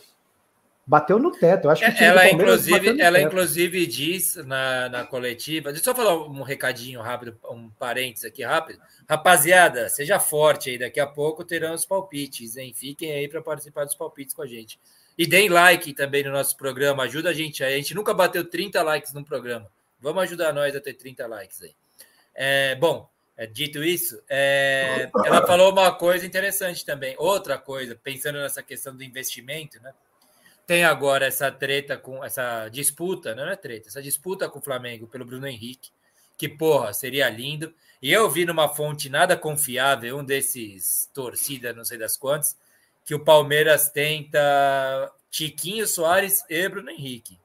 Seria lindo, hein, para a torcida do Verdão. Não tira os dois Soares do Botafogo, então, esquece. Eu acho muito difícil também. E o Bruno não, Henrique não, não, é fácil também. O Bruno Henrique não é fácil. Não, o Bruno Henrique, o, o, o, Palmeiras deixou o Flamengo numa situação complicada, porque o, o Palmeiras ofereceu três anos de contrato com um salário de 2 milhões para o Bruno Henrique. Né? Eu não sei qual que vai ser a luva, enfim. É, e o Flamengo gostaria de renovar com o Bruno Henrique. O Bruno Henrique pediu os mesmos 2 milhões por três anos. E o Flamengo quer pagar menos, até aceita fazer quatro anos, mas quer pagar bem menos. Quer pagar metade. Um milhão, um milhão e duzentos mil, que é, vamos, nós estamos falando de um milhão de reais, né? né? Oh, oh, é. É. Mas, enfim, que para os patamares do que foi oferecido, o Palmeiras ofereceu 2 milhões. Então, cara, o agente do, do Bruno Henrique tá com a faca e o queijo na mão. É. E, e, tem dirigente do Palmeiras, puta, de, outra vez não vou saber quem foi o jornalista que falou. Eu tenho que começar a dar com um bloquinho de notas, ficar anotando quem são os caras para dar fonte certinha. Mas alguém, um desses jornalistas que é jornalista sério, esse não era um jornalista qualquer coisa, é, falou que o falou com um, um, diretor do Palmeiras lá, um dos caras da, do Palmeiras, e ele falou assim: ó, o Bruno Henrique só não vem para o Palmeiras caso ele quebre um acordo verbal que ele fez conosco. Então, mas também. É, né, porque, porque, de novo, porque é o seguinte, eu já, eu já acho desespero, mesmo do Palmeiras. Porque vamos, vamos ser sinceros, Bruno Henrique é um baita jogador, não é isso. Mas 2 milhões de reais por três anos, o Bruno Henrique já vai fazer 33. Você entendeu? Então, assim, é, no estilo de jogo do Palmeiras de intensidade, eu não sei até que ponto o Bruno Henrique vai conseguir ser tão bem aproveitado. Então, assim, é, o, o, Flamengo, por uma gratidão, até ofereceu quatro anos, mas por um milhão de reais, que eu também já acho um baita salário para um jogador que já vai fazer 33. Quatro cara. anos, pô, até os 37 ganhando uma milha aí. Nós estamos falando de um jogador que não foi para a Europa, que não, não teve destaque lá, que não é de seleção brasileira, mas que é um baita jogador o Campeonato Brasileiro, Libertadores, aqui não, é um ele desequilibra, ele desequilibra, ele desequilibra. É... Mas... Se a gente não pensar em, nos valores, Ia ser gostoso ter o nosso. Muito, Sim. muitíssimo gostoso ter o nosso time. Ele seria titular, acho que em qualquer clube do Brasil, né? Sim, mas são, é. são 24 milhões de reais por ano. É. Por um único jogador, né, cara? É complicado. Ó, o Carlão diz aqui uma coisa que é importante nessa, nessa conversa, que ele acha que a Leila fica até o final de 24, que a eleição então deve ser no fim de é. no, no, fim de 20, daqui um ano mais ou menos assim, né? Deve ser. É porque eleição, ela assumiu né? agora, né? Tem um ano e dois anos que ela assumiu. Ó, o Herbert Cardoso fez uma proposta legal aqui, ó. O Palmeiras poderia levar o Gilberto, uma boa proposta. Manda lá para tia Leila, lá, ela compra essa ideia. Mas tinha um negócio de que a Leila ia ficar até o Palmeiras ganhar o Mundial, não tinha um negócio assim? é, aqui, ó, o Rafa diz: sempre achei que, que quando a Crefisa saísse do Palmeiras, ele cairia para a segundona. Agora tenho certeza, porque pró na própria coletiva ela disse que se sair o Palmeiras cai. Ela vai cobrar é, o, o, dinheiro emprestado. Mas que dinheiro emprestado? É isso que eu não. Aquele negócio que eu falei para você da contabilidade, né? É. E eu te dou o dinheiro, mas para você gastar sem pedir permissão para mim. Mas qual dinheiro? O Palmeiras não fez grandes dívidas, tem uma folha de pagamento, mas ele tem uma arrecadação alta. Eu não sei. É. Hum. Bom, enfim, tem, tem, Não, tem... eu acho muito difícil o Palmeiras, depois da reestruturação, e isso não é culpa da Leila. Não, não, não. não é culpa do. É culpa, culpa positiva, estou falando, do Sim. Paulo Nobre que quando fizeram essa reestruturação do Palmeiras, eles fizeram uma coisa que é, parece básico, feito. mas nunca foi, Sim. mas eles nunca tinham feito antes, que é básico, que é trabalhar a base. Então, hoje Exatamente. o Palmeiras tem uma das melhores bases do Brasil, se não a melhor, vai, mas está entre as melhores. O Palmeiras é... tem um trabalho muito bem feito que começou lá com o Paulo Nobre, né? A recuperação do Palmeiras com o Paulo Nobre. Então, assim, eu não vejo essa tragédia, não, se a Crefisa sair, eu não vejo. O Palmeiras está com as suas contas em dia, não tem dívida e tem uma categoria de base muito forte. Se ele precisar não contratar no mercado, ele ainda pode fazer alguns times competitivos. Essa é a verdade. É, não vejo perspectiva de segunda divisão para o Palmeiras. Para mim não, não, existe, né? Vai ser uma surpresa, né? É, é Mas a, gente, gente vê surpresas no futebol, né? É, é Quem que diria que o Botafogo ia estar tá fazendo conta aí para ser campeão brasileiro agora? É, é que, é que na época da Parmalat os jogadores pertenciam à empresa, né? É, a, a, esses feio, né? jogadores, né? por mais que, que, que tenha Crefisa, todos eles são vinculados ao Palmeiras. Como era também aquela parceria com a Rix lá do, do do Corinthians, Ricks, o que? Como é que é que chamava? Não, lembra? era MSI, não era MSI? Ajuda Bichian? Kia Ajuda Bichian? É, do Kia, do Kia, do Kia. Também é. aquilo era mal feito, aquilo era esquisito, era ponte, lavagem de dinheiro, era uma bagunça. Não, o Corinthians já passou Trafic, já passou MSI, nossa é, senhora. É. Vou falar para você, viu? É, bom, é, aqui, ó, o Rafa tá falando justamente o que você falou aí, mas a Leila falou que só sairia se ela ganhasse o Mundial, mas isso aí não é uma decisão que ela toma sozinha, né? Bom, então ela morre na presidência, diz o Herbert Cardoso aqui. Boa. Ó, vamos passar então para a parte de baixo da tabela. Fala aí do furacão aí do Vitor Roque indo pro. Não joga mais, né? A lesão nós, do Vitor então, Roque, pelo visto. não, nós tivemos uma notícia boa e uma notícia ruim em relação ao Vitor Roque. O empresário dele, quer primeiro? Qual que a gente é, o empresário primeiro? dele falou que ele volta a jogar em 30 dias. Ele ainda vai jogar esse ano. Talvez pegue as últimas quatro, cinco partidas do Campeonato Brasileiro, ah, é? né?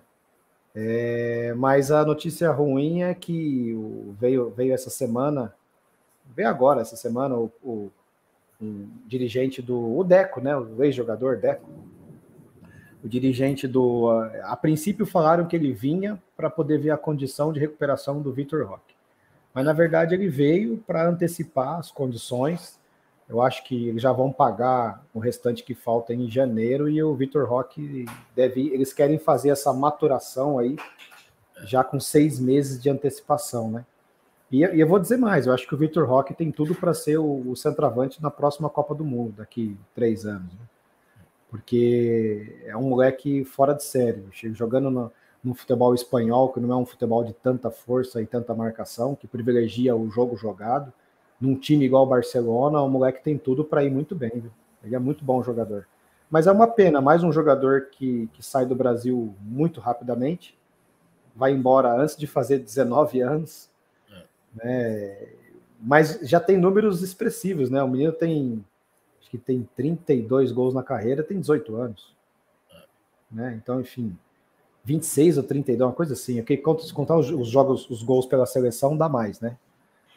Mas você vê, ele tá machucado no Atlético faz um tempão e é o artilheiro do time ainda. Enfim. E, e, digo mais, se ele não tivesse machucado, ele ia ser o, o artilheiro do Campeonato Brasileiro, porque ele já tinha alcançado, encostou no Tiquinho Soares, aí o Tiquinho machucou, ele fez mais um ou dois gols, ele ficou a um gol do Tiquinho Soares, daqui a pouco o Tiquinho voltou, só que ele se machucou, né? Ele fatalmente ia ser o, o artilheiro do Campeonato Brasileiro. É, fatalmente não, correu o risco. Ele está com, hoje com 11 gols e o, o Tiquinho tem 15. É, Marcos Leonardo, Marcos, Marcos Leonardo 12. Passou, tem 12, é. é. Bom, é, hoje a gente vai falar meio rapidão dos times do, do, do, Campeonato Brasileiro, porque semana que vem a gente vai estar oficialmente na reta final. Quando a gente estiver no Baribola, segunda que vem aqui, a gente vai estar estarão faltando 10 rodadas para o fim do Campeonato Brasileiro. Posso, posso dar uma pincelada na rodada? Não. Estarão faltando 10 rodadas mesmo?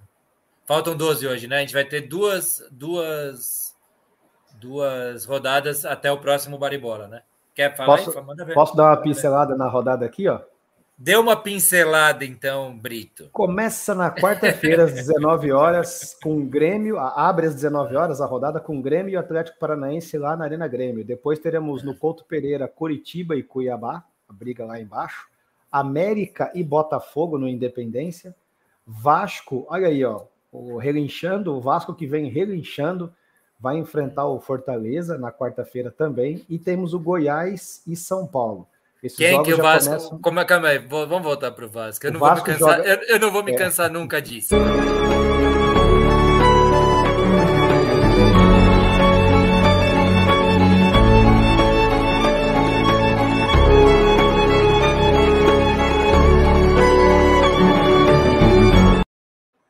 É, o Vasco. O vídeo podia acabar para mim com esse cavalinho de lado, assim, a cara. Porra, é demais isso.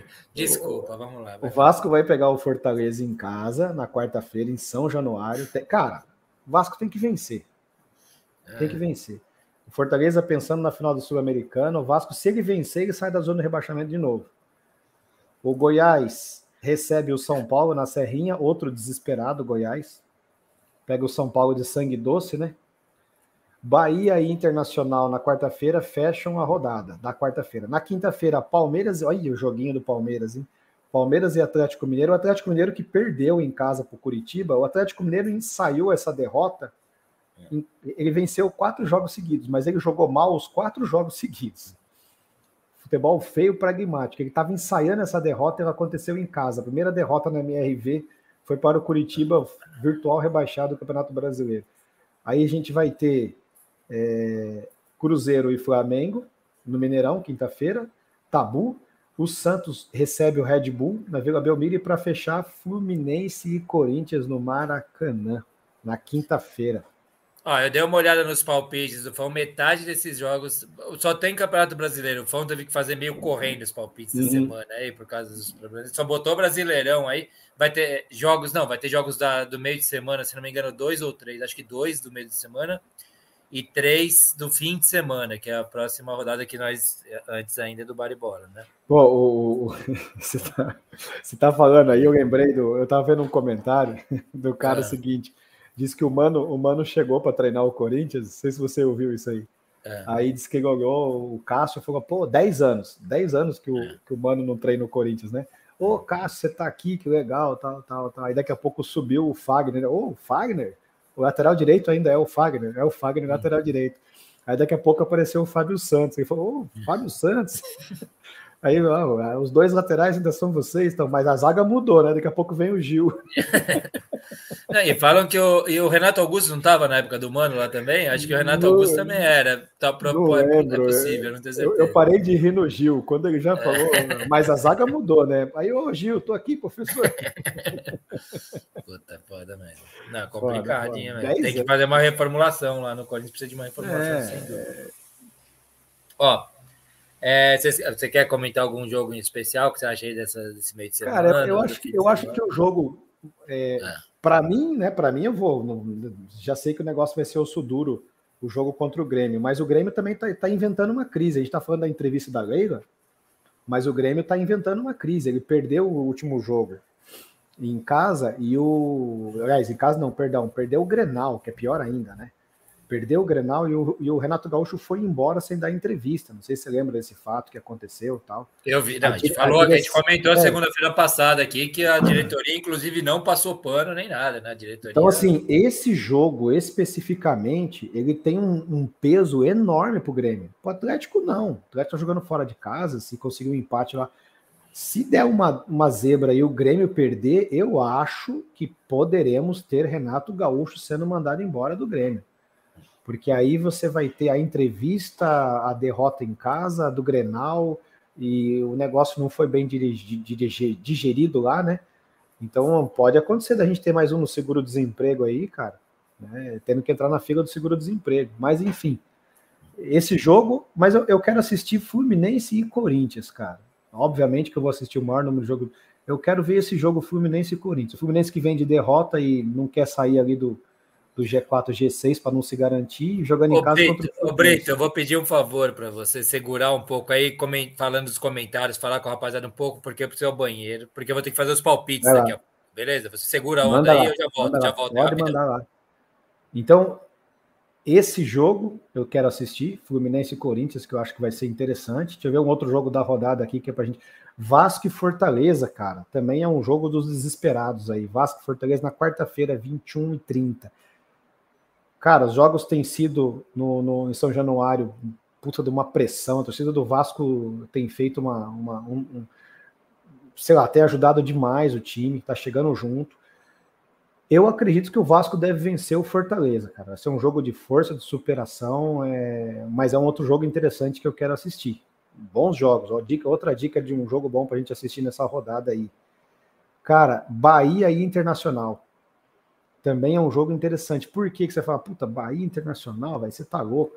O Bahia tá brigando lá embaixo, tá desesperado, precisa vencer em casa. A Fonte Nova vai tá recebendo um novo público de novo. O Bahia tá um ponto de rebaixamento e o Internacional, cara, veio dessa derrota para a Libertadores, né? Ficou fora da Libertadores, criou toda uma expectativa. Os caras estão puto e o Internacional, na verdade, cara, ficou meio sem ano, né? Eu acho difícil. O Internacional está com 12 com 32, ele teria que fazer uma arrancada meio absurda para tentar chegar numa vaga de pré-Libertadores. Hoje ele está a 10 pontos do Fortaleza, que está em sexto. Mas é um jogo interessante para a gente assistir também, cara. Também é um jogo bom de você assistir. Quer ver um outro jogo aqui? E, e o Santos e Red Bull, né?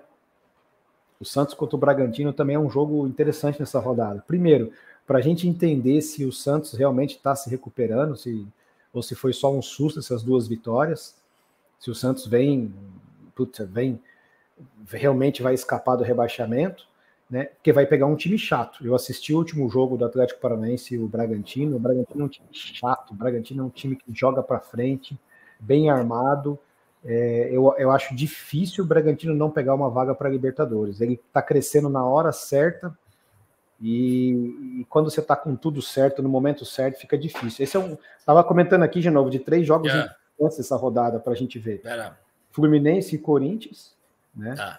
O próprio Bahia Internacional também é um jogo interessantíssimo e Vasco e Fortaleza. Esse, esses jogos é, são jogos, para mim, os mais três interessantes da rodada. O Vasco e Fortaleza no Rio de Janeiro, né? Rio de Janeiro. Cara, a torcida do Vasco tem feito uma festa muito bonita, tem empurrado o time. O Fortaleza é um time chato de você enfrentar. É um jogo interessante, quero ver. O Times Histórias lembra aqui que o Fortaleza tem a melhor campanha do segundo turno, é verdade. Tem, mas verdade. também tem a questão do Fortaleza estar tá nessa, nessa é, é, é, essa expectativa para a final da Sul-Americana, né? Vai ser daqui a 10 dias. Mas ele está em sexto, ó. Ele não quer sair do G6 também, porque se você perde a Sul-Americana, você perdeu a vida inteira. É, o São Paulo do ano passado, né? Entendeu? É. E outro jogo mas, então, mas eu acho, mas eu acho que ele deve poupar no meio da semana que vem. Deve jogar. Não, não vai Desculpa, poupar ninguém. Deve jogar, mas... deve jogar esses dois jogos aí a Vera, né? Ah, não e... sei. Já, quando você tá numa final, Genovo, já, tem jogador que já tira um pouco o pé. Cara, se tiver uma lesão muscular agora, você tá fora da final. Então o... é, é, é, complicado, não. cara. É, é complicado. E o Fortaleza não, não tem aquele elenco que a gente fala assim. Ó, o Fortaleza tem Mário Mários 11. É um time muito bem treinado pelo Voivoda. É. Mas o, o Fortaleza tem 11 jogadores. E aí tem um outro que fica oscilando entre reserva e titular. Uma hora é o Pikachu, outra hora entra o Guilherme. Então, assim, é um, é um time que tem essa. essa Galhardo, essa Thiago Galhardo, né? Galhardo, Galhardo hoje é um tá reserva, reserva, é um reserva, reserva de luxo, de né? luxo né? Ele agora quer jogar de centroavante, enfim.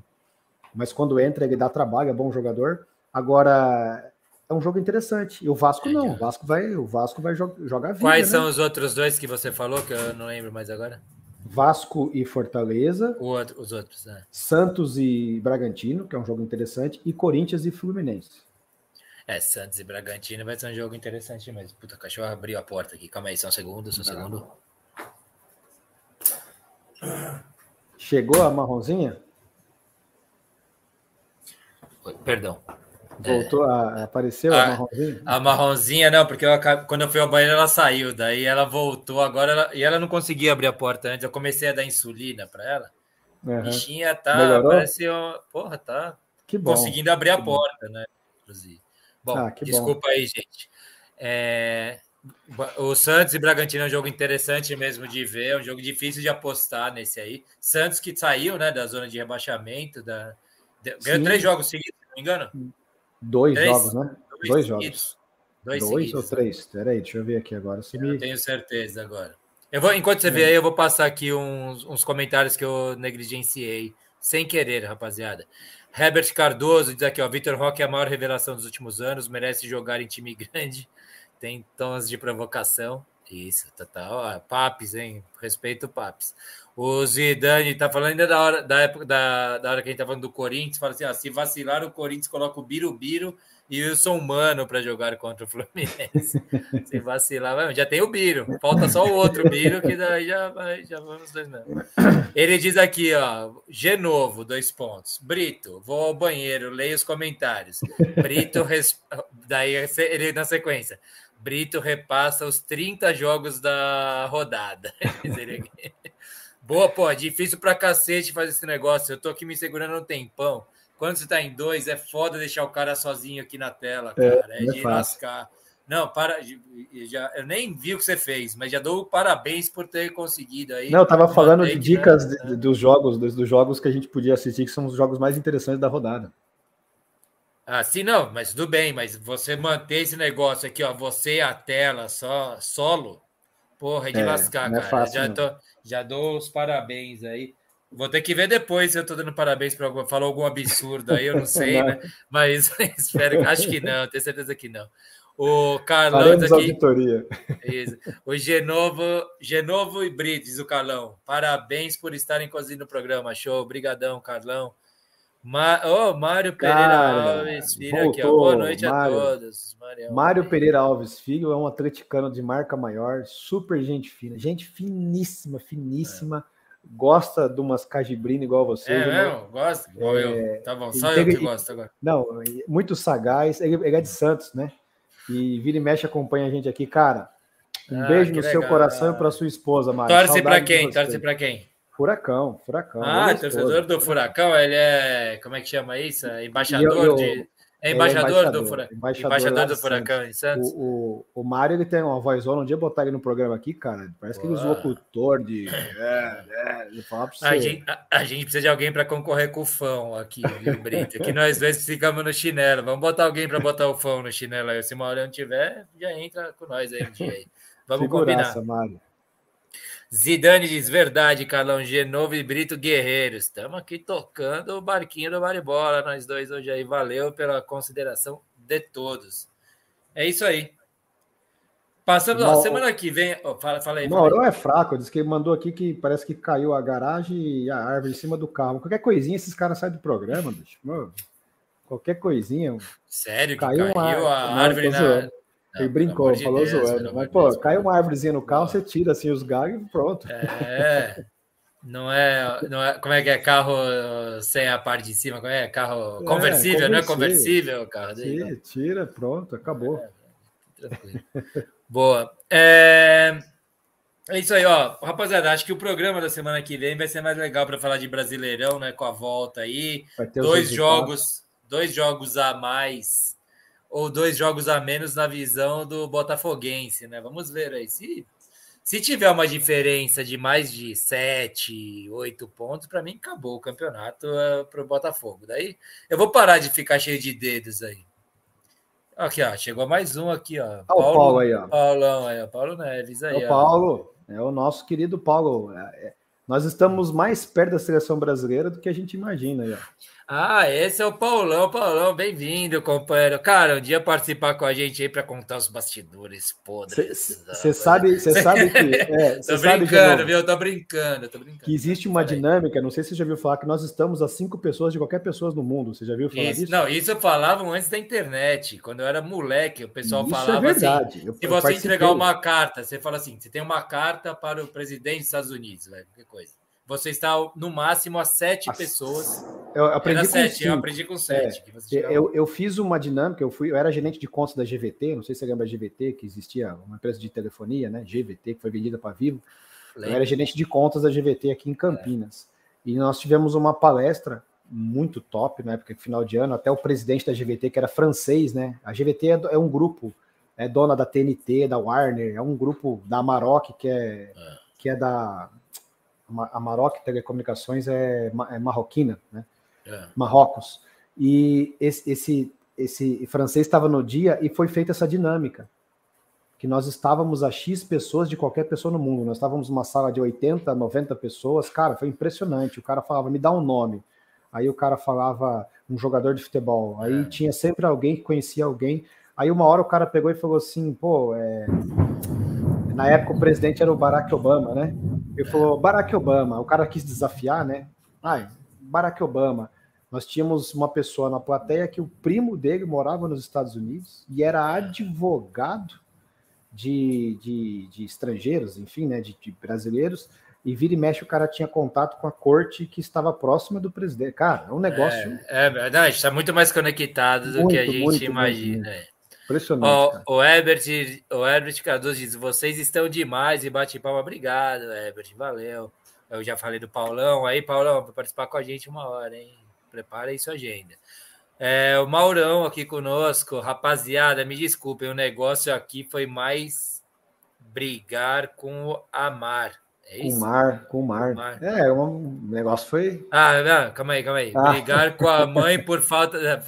brigar com a mãe por falta de mistura, cara. Pô, foi pior do que brigar com a mãe com... por falta de mistura. Imagina esse negão boa, no escuro, Maurão. só vê a barba branca dele. Vai lá.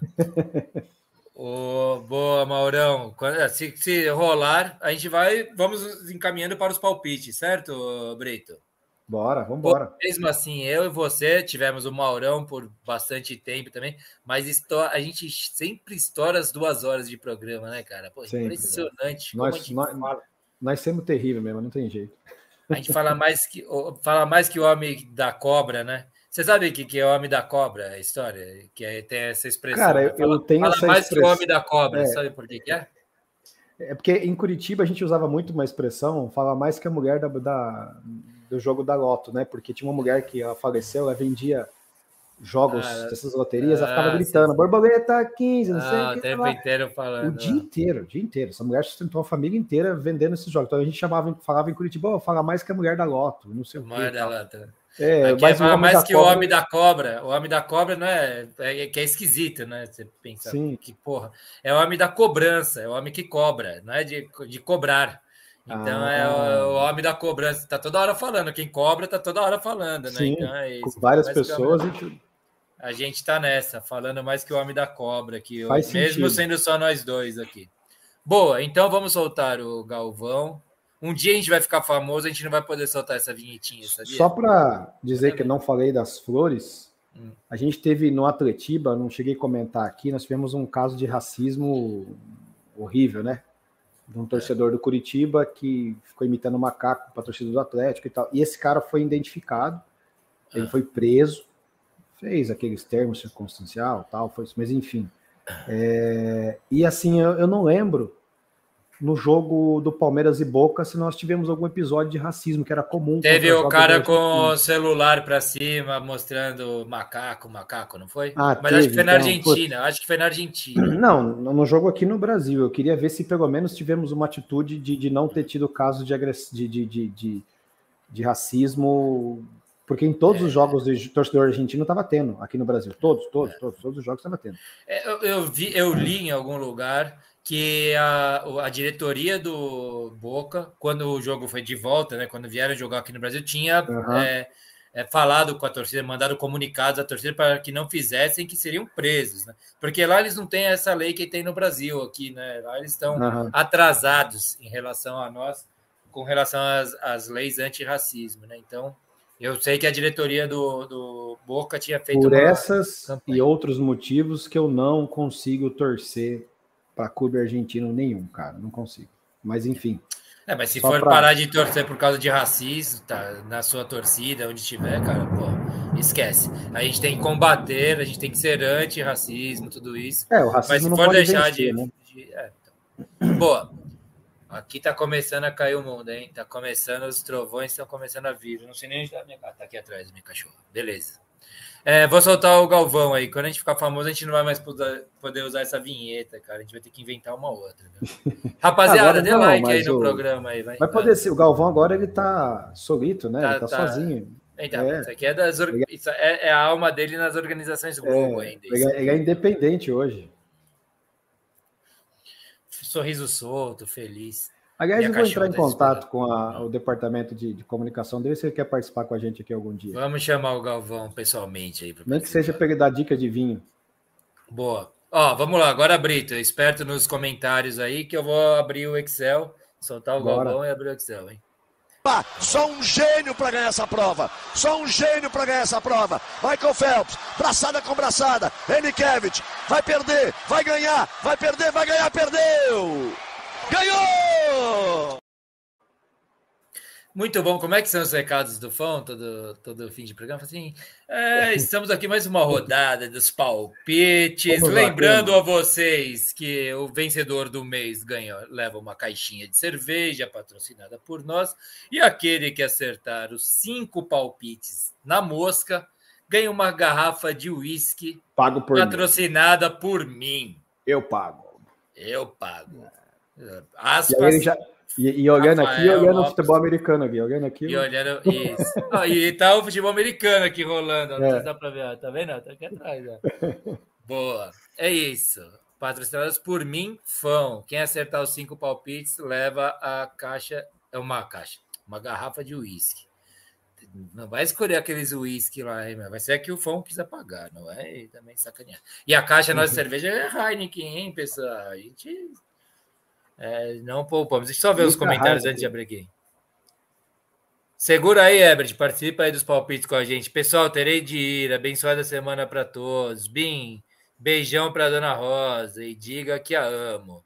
O Rafa aqui diz: me lembro de ter visto um vídeo de um torcedor palmeirense que pegou uma banana atirada por um jornalista argentino do conto do Boca Juniors. É verdade, Rafa. jornalista? A treta foi com jornalistas argentinos no palestra. Foi isso mesmo? No palestra não, no Allianz Parque. Pô, jornalista ah, fazer isso não é jornalista, né, velho? Desculpa, mas enfim.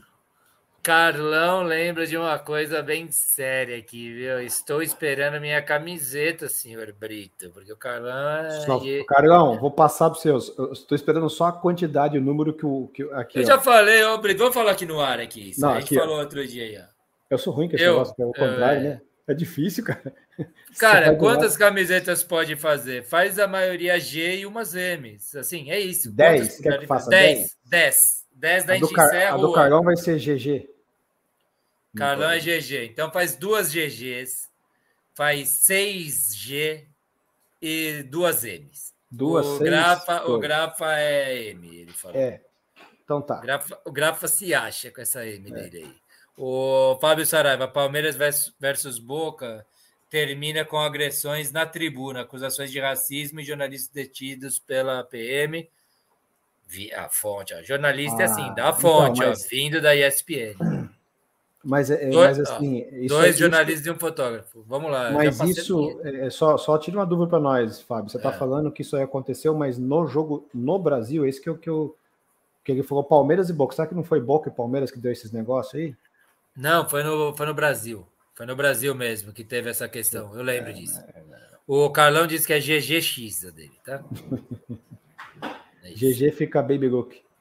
Vamos lá. É, então vamos aqui, ó. Vou parar de ver aqui. Você vai me, me interrompendo conforme forem chegando os comentários aí, se for é, pertinente.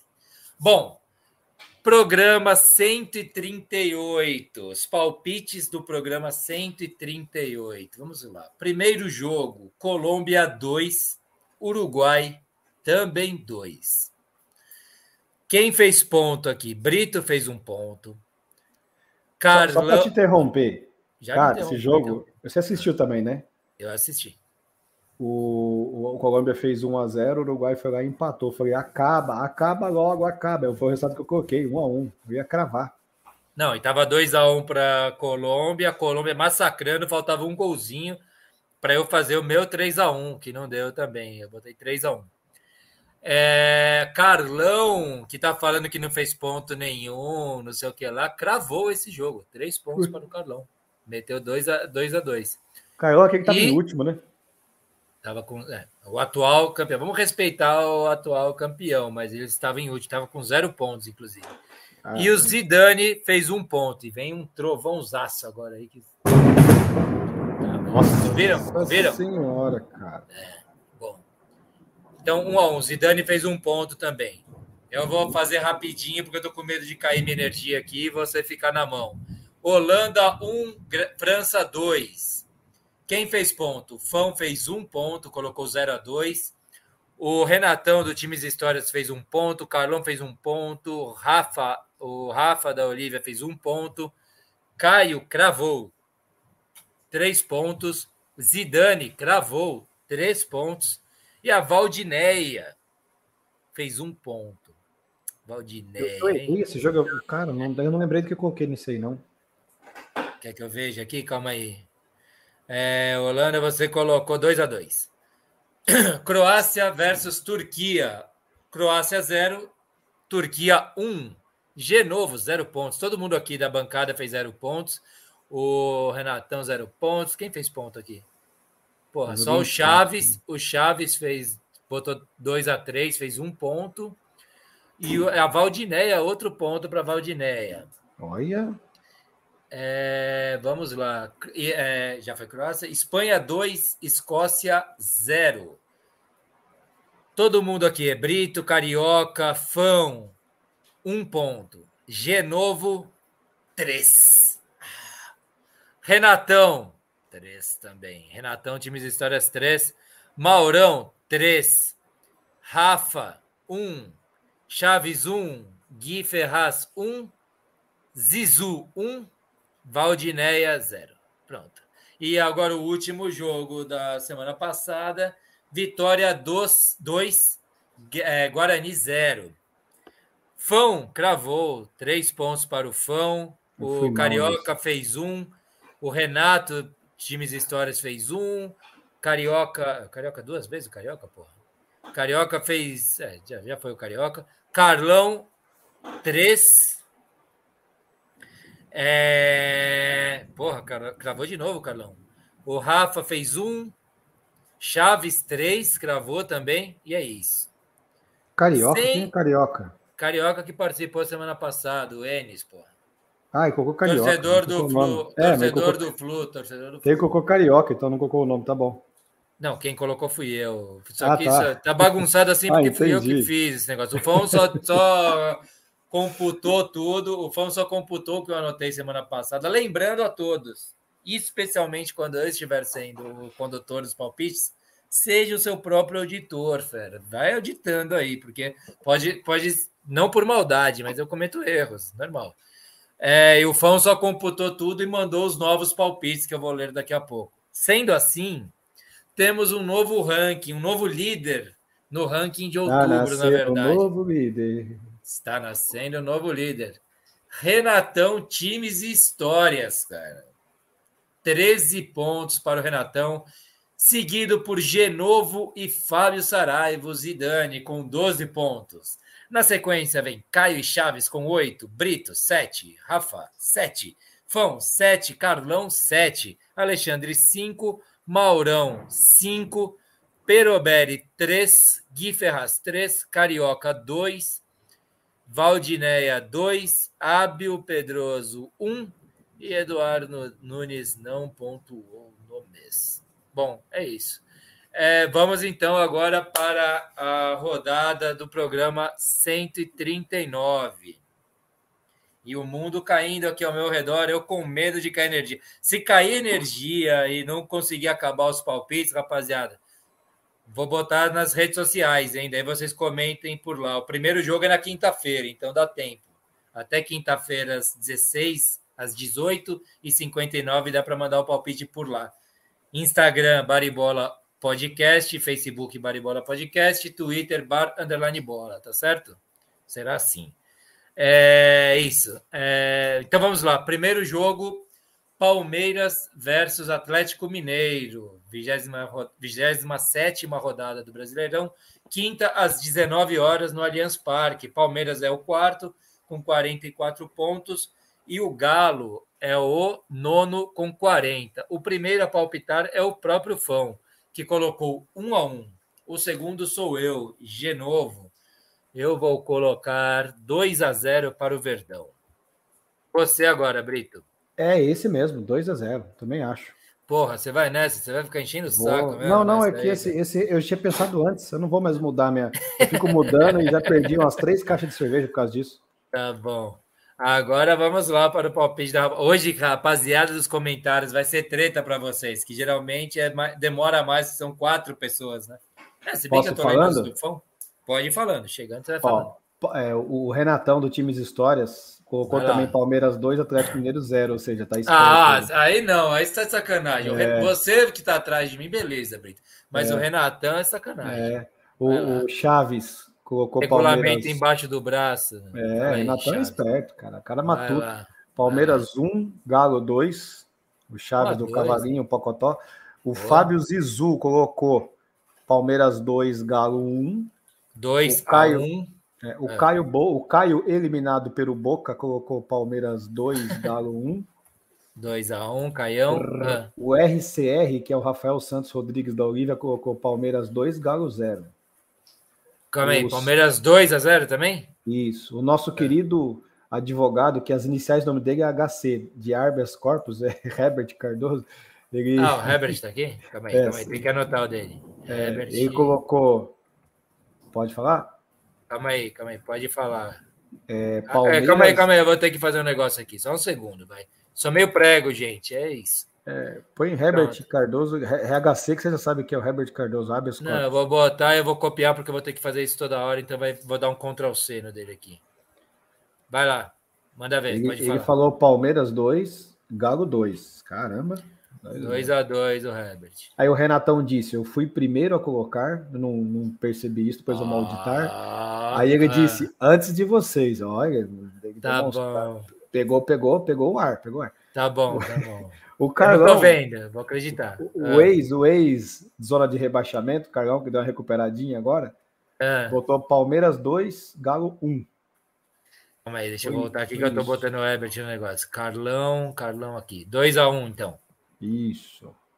Muito bem, anotados os palpites. Lembrando, mandem até o início da primeira partida, que será na quinta-feira, às 19 horas, hein? Daí a gente aceita os palpites pelas nossas redes, por onde for. É, segundo jogo, Fluminense versus Corinthians, 27 rodada também, quinta-feira, às 21h30, no Maraca. Flu é o sétimo com 41, Corinthians, o décimo quarto com 31. Porra, é, eu vou falar você agora, vai, Brita. Vamos mudar a hora do fone aqui. Você agora, Brita. Fluminense 2, Corinthians 1. 2 a 1. O Fão também colocou 2 a 1, cara. Acredita? É, o Fão tá me perseguindo. Eu vou colocar 3 a 1 para o Flu. Se tiver aí, você vai mandando. Bom, o Chaves do Pocotó colocou Fluminense 1, Coringa 3. 1 a 3 Caralho. É. Ah, ele é torcedor do Vasco, né? Não quer ver. Impressionante, isso aí é impressionante. Coração, coração, coração. Pocotó, pocotó, pocotó. o, o, Renatão... Pô, mas para ele não é bom esse resultado, né, cara? O Corinthians saiu, o Vasco pô, ia ser, é ruim pro Vasco. Pelo jeito, né, ele não tá nem aí, né? Não, não, vai, não é do é. Corinthians que ele vai pegar a vaga. Vai lá. O Fluminense Tá, é, no, Renatão Times Histórias botou Fluminense 2, Corinthians 0. 2 a 0 Renatão o, Times Histórias. Ah. O Fábio Saraiva colocou Fluminense 1, Corinthians 1, Zizu. 1 a 1 O, o Caio eliminado pelo Boca Siqueira colocou Fluminense 1, Corinthians 1. 1 a 1 Herbert Cardoso, esse que você teve que digitar tudo de novo. Já aí, tá Herbert, certinho, agora tá fácil. É, Herbert Cardoso, Fluminense é. 1, Timão 2. Boa, tem gente apostando no Timão, boa. Ele é corintiano. O, o Rafael. É, é, o Rafa. Colocou Fluminense 1, Corinthians 0. É. Corinthians 0. Carlão botou Fluminense 2, Corinthians 0. 2 a 0 Carlão, para o Carlão. Muito bem. E o, e o Guilherme Ferraz de Vasconcelos botou Palmeiras 0, Atlético 2. Eu não sei se o Guilherme ah, é, mandou. É, o Palmeiras 0, Atlético 2, é isso? Ah, tá. Agora entendi. Ele tá mandando. Ele mandou o, antigo, o jogo, jogo isso, anterior, né? Isso, isso ele não tinha isso. mandado. Quando ele mandar aí o do Fluminense Corinthians, você me avisa, a gente coloca aqui. É. Boa. Agora o jogo é São Paulo versus Grêmio, no Morumbi. 28 rodada, no sábado, às 16h30. São Paulo, puta, vontade nesse jogo, hein? São Paulo é o décimo com 35 e o Grêmio é o terceiro com 44. Começa por mim, um a um. São Paulo Esse e Grêmio? São Paulo e Grêmio, um a um. Brito. Não, mas espera aí, alguma coisa tá... São Paulo é na, é na outra rodada, no fim de semana. Ah, tá, porque vai ter. Tá, é a 28 colocou... rodada. Ele botou o duas Chaves... da, do meio ah, da semana. O, o, Chaves escreveu aqui que você comentou que ele estava torcendo o derrota. Ele falou: Eu nem sei quem morreu, eu quero é chorar. Boa, boa. Vamos lá. Vai, vai ver chorar do quê, né? Tem que ver do que, que você vai chorar. Esse que é o problema. A gente está torcendo tudo pelo Vascão aí, meu, para sair dessa. Eu acho que São situação. Paulo. Eu tenho que falar meu palpite, né? Você São Paulo 2, Grêmio 1. 2 a 1 diz Brito. Fão colocou 2 a 0 para o tricolor do Morumbi. Agora vamos para os. Renatão. Times e histórias. O líder tá nascendo novo. Botou São Paulo 1, Grêmio 1. Um, ah, porra, ô Renatão, você tá. Cara, é. eu, tá, tá de sacanagem. Não tô achando legal, viu? Não foi legal, não pegou bem. De novo, cara, eu vou mudar meu palpite depois. Vai lá, manda ver aí. Um a um, Renatão. É, o Renatão time histórias, né? Aí o, o Zizu colocou São Paulo 2, Grêmio 1. O Rafael. Como é que é? Santos... é? Como é que é? Como é que é, o Zidane? Zizu 2x1. 2x1, vai. Rafael Santos colocou São Paulo 3, Grêmio 0. 3x0. é, é tricolor. O Caio colocou São Paulo 2, Grêmio 1, foi no meu embalo. Como é o... que é? 2x1 também. 2x1, é. Ah. O Gui, Guilherme Ferraz de Vasconcelos, botou ah. São Paulo 4, Grêmio 1. 4x1 São Paulo, seus tricolores aí. Carlão, o senhor pragmático correndo atrás do prejuízo, botou São ah. Paulo 2, Grêmio 0. 2x0. Ah. O Chaves colocou Bambis 2, Grêmio 3. Ô, louco, 5 gols. Consegue acertar esse resultado aí? Jogo legal, ele é arrojado. O Chaves é arrojado. É, o Herbert. É super arrojado, hiper arrojado. É. Mais arrojado do que deveria ser. É um cara para frente, né? É, total. O, o, o Herbert Cardoso, o HC, colocou São Paulo 3, Grêmio 1. Pessoal não. 3 a 1. Não, São Paulo 3, Grêmio 1. É isso. É, 3 a 1. Tá São Paulo tá. Cara, acho, acho que, que foi... ninguém apostou no Grêmio. Não lembro. Ah, não, o Chaves apostou no Grêmio. Só. Eu tô me sentindo um merda de ter colocado empate, mas, cara, eu não quero ficar. Eu quero ganhar essa cervejinha aí, meu. Sei lá, São Paulo tá em ritmo de festa. Pronto, foram todos? Foram. Acho que sim, né? Boa. É, próximo jogo: Botafogo versus Atlético Paranaense, ou o Furacão. É, Brasileirão, 28 rodada, sábado às 21 horas, no Engenhão. O Botafogo é o primeiro, com 55 pontos e o Furacão é o oitavo, com 41 pontos. Brito, tu começa. Faça as honras Eu acho que time vai dar coração. Um a um esse jogo. Um a um. Muito bem. Porra, Cufão fazendo esse negócio é uma moleza. Eu, eu já preparo meu cigarro para os palpites, minha cachaça. Agora eu tô fazendo tudo meio errado aqui. Tá descolocada, tá fumando e bebendo ao mesmo tempo. O Fão colocou 2 a 1 para o Fogão. E eu vou colocar um placar de 3 a 1 para o Fogão. Vamos para os palpites do, da rapaziada aí. O Caio, Caio Boca, colocou Botafogo 2, Clube Atlético Paranaense 0. 2 a 0 diz o Caião. O Renatão, times e histórias, colocou Botafogo 1, Atlético 0 a 0, diz o Renatão. Muito bem. Zizu. Fábio Saraiva. Saraiva! Botou Botafogo 1, Furacão 0. 1 a 0, diz o Zizu. Chaves, aquele do. É. Pocotó? O, é. o ele mesmo. Chaves, Botafogo 1, Furacão 3. Hum. O Rafael Santos Rodrigues botou Botafogo 2, Furacão 0. 2 a 0 o Rafa. Isso. E Carlão. 1 a 3 o Chaves. Ditei 1 a 3 e confirmei. E Carlão? O Carlão, Carlos Oliveira, é. ele botou Botafogo 2, 2 a 1. Botou Botafogo 2, Paraná 1. É. Paraná? Ah, é, Paranaense. É, tá, tá, tá. É, falta o Gui e o Herbert Cardoso. Já vai entrar aí. Você percebe que vai entrar. Guilherme Ferraz, Botafogo 1, Atlético Paranaense 0. 1 a 0, diz o Gui. E o Herbert Manezão Cardoso colocou Botafogo 4, escreveu Ventania 1.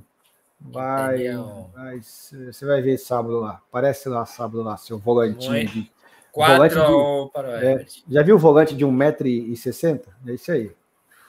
Deve ser um motorzinho lá, deve correr para cacete. Ah, é um motor. Você já viu que sabe o motor de Vemaguete, faminto, fumando? É igualzinho. É. Boa. E, e, o último jogo hoje não tem jogo surpresinho. O fã devia estar tá tarefado mesmo, tava quebrado o cara, cara. Que ele nem botou aqueles jogos esquisitos, nada. Só botou jogos, jogos da, da Série A. E o jogo é Flamengo e Vasco pela 28 ah, rodada no domingo às 16 horas. Às 16 horas no Maracanã, Flamengo é o quinto com 44 pontos.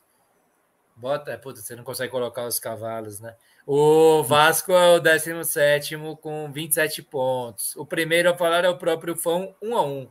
E o segundo sou eu. Eu acho que, porra, não vai ser agora ainda, Herbert. Vamos esperar um pouco. Tem a fé, vai. Eu, Herbert não, é Chaves vai ter a fé. Eu vou colocar 2 a 0 para o, para o Flamengo, tá? Brito, você.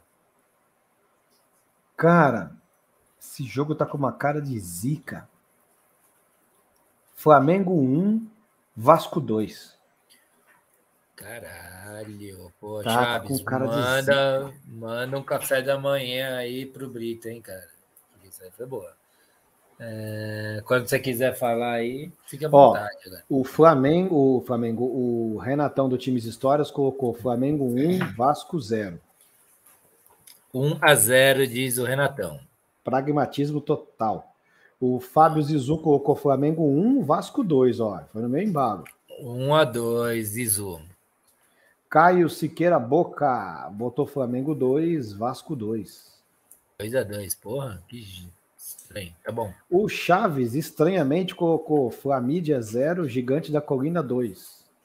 Estranhamente. É. Carlão. Carlão colocou Flamengo.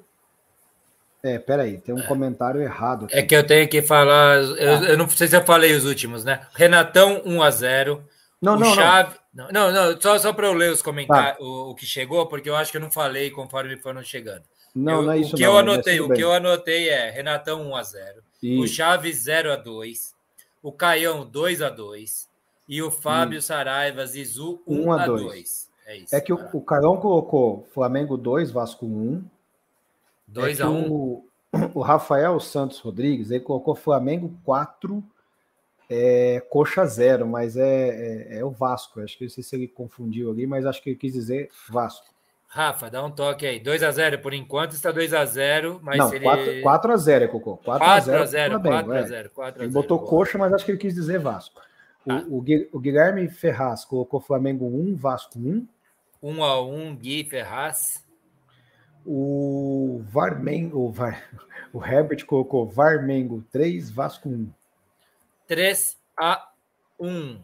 O Fábio Saraiva escreveu, coloquei antes, Brito. É, tá. Ah, Mas o, o, o, Rafael corrigiu aqui agora. É Flamengo 4, Vasco 0, isso mesmo. Ah, tá. É, mas o placar tá certo, ele só errou o nome do time. É, é eu, não sei, eu não sei como é que tá o Rafael aí, na, mas ele tentou uns resultados arrojados aí. Se ele acertar, cara, ele, ninguém.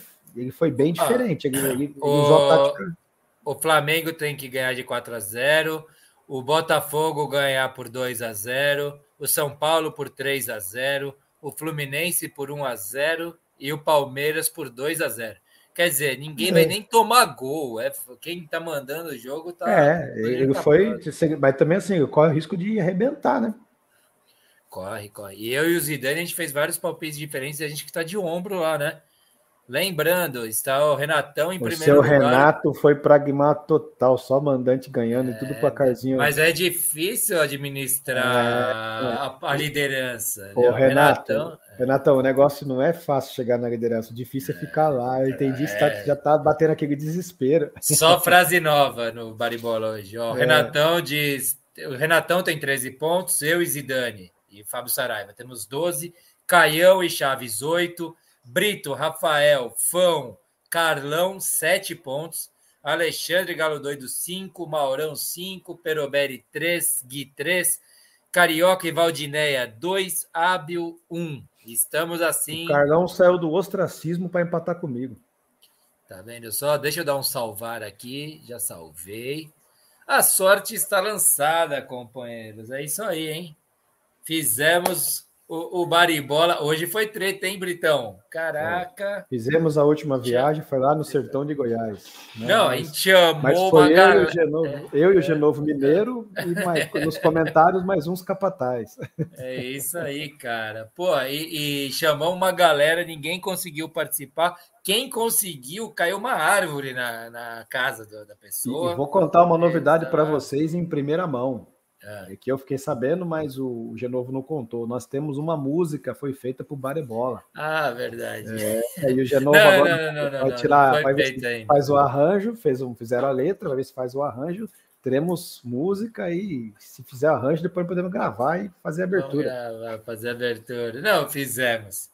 Me, foi, é, a gente vai chegar nisso. Vai ser, uma, vai ser uma composição assim feita. É, vai, ser, é, vai, ser, vai ser lapidada essa joia ainda. Vai ser lapidada, vai ser lapidada. Tem um tempo. Talvez para a temporada 24 do Maribola a gente tenha isso aí. Vamos sem pressa, sem pressa, mas pode ser, tem isso aí mesmo.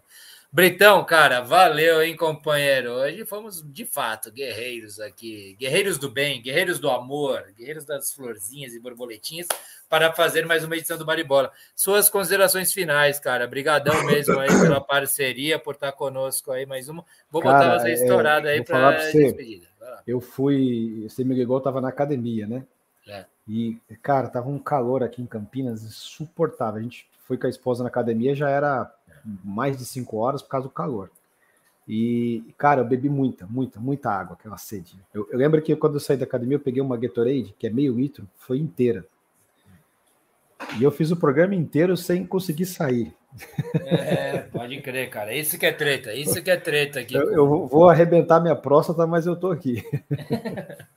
boa, boa, então. É isso aí, gente. Missão, o Fão passou por, por uns problemas muito sérios aí, né? De, de, de, lá na empresa, não não foi com seus familiares, mas eles tiveram uma perda lá na empresa que muitas vezes é como se fosse da família também. Espero que, que tudo se contorne, que as coisas se resolvam da melhor maneira possível. Né? E vamos pedir uma oração aí para a família do, do, funcionário que infelizmente né, nos deixou aí, para que tudo fique bem e que semana que vem esteja com a gente aí com força total e para nos animar, nos alegrar com aquela empolgação de sempre dele. A joia. De novo, show de bola, é aroeira, enverga, mas não quebra, é isso aí, cara. É, nós estamos aí, você também é fora de série, viu? Você é fora de Boa. série. Boa, valeu. Companheiro. Show de bola. Pode contar com a gente sempre. Semana que vem estamos aí para falar dos resultados e quem sabe eu dar uma disparada aí nesse. Sai de mim, Carlão. Sai de mim, Carlão.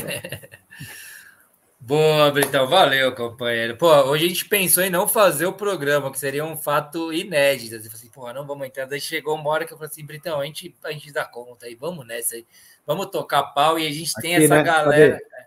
Aqui, os comentários vêm aqui, me respeita esse pessoal aí, né? Exatamente, essa galera aqui. Gente, foi isso que a gente falou, né, Brito? A gente falou assim, cara, a gente tem a galera com a gente lá, a gente vai conversando mais Vambora. com o público, vamos ler melhor e mais os comentários, interagir melhor. Verdade. E verdade. agradecer demais, cara. E o Carlão, que tá até aqui mandando aqui, ó, se liga.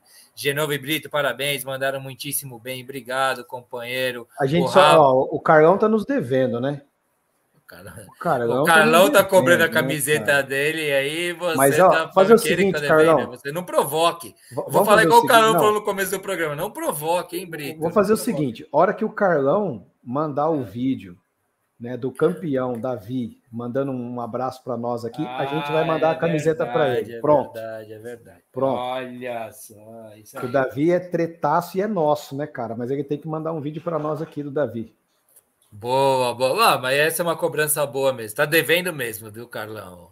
Aí é o Carlão diz aqui, boa, Brito. Até ele concorda. O Herbert Cardoso diz aqui, parabéns mais uma vez e Deus abençoe todos sempre. Porra, Deus abençoe todos nós, você também, Herbert, querido. Querido Zizu, que participou aí com a gente, o Rafa, o Gui Ferraz. Deixa eu ver aqui, só passar uns para cima. Chaves, Chaves porra, cara, já é uma entidade baribolesca, por assim dizer. Caião, queridão, não pôde participar com a gente hoje. Renatão, time Sport, Locomia, que eu estou subindo aqui, vendo os mais próximos. O Renatão aqui, do Times História, já foi. É, bom, é isso, rapaziada. Agradecer demais a participação de todo mundo. Desculpe aí quem eu não citei agora nesse finalzinho. Meu celular tá carregando aqui, deixa eu ver se o. Ah. que, quase acabou. Ah, Paulão, o, como é que Paulão, chama? O né? Paulão, que Pô. participou com a gente aí também. Porra, queremos participação dele aqui conosco para falar os Ó, bastidores secretos. Mandou a despedida aqui, ele tava. O que tá falando aí? Valeu, pedala, estou saindo. Forte abraço. Boa, é, Paulão, né? Vai participar aqui com a gente, que traga bastidores do que é ter um filhote no, na seleção brasileira. Como é que né, chama lá, lá, lá na, na Granja Comari, né? Na Granja Comari. É, ele aprendeu a jogar mesmo com nós lá no Barbieri, né? Teve, teve muita coisa que eu consegui passar para o menino. Mas é, a, a Granja Comari foi, foi, é mais para realçar o sabor dele, mas ele aprendeu com a gente lá. Boa, boa, Britão. De novo, você já, jogou, você já jogou bola assim, com alguém que está na seleção brasileira? Eu joguei com o irmão, só, com que tá na Eu joguei contra, disputei um campeonato, fui artilheiro, inclusive, num campeonato onde estava Rodrigo Fabre disputando lá. Oh, Isso, Rodrigo Fabre. E artilheiro fui eu do campeonato. Oh, ele tinha um apelido, né? Carlão tá aqui que não Beckham. deixa me. É o Beckham, é, o apelido era Beckham.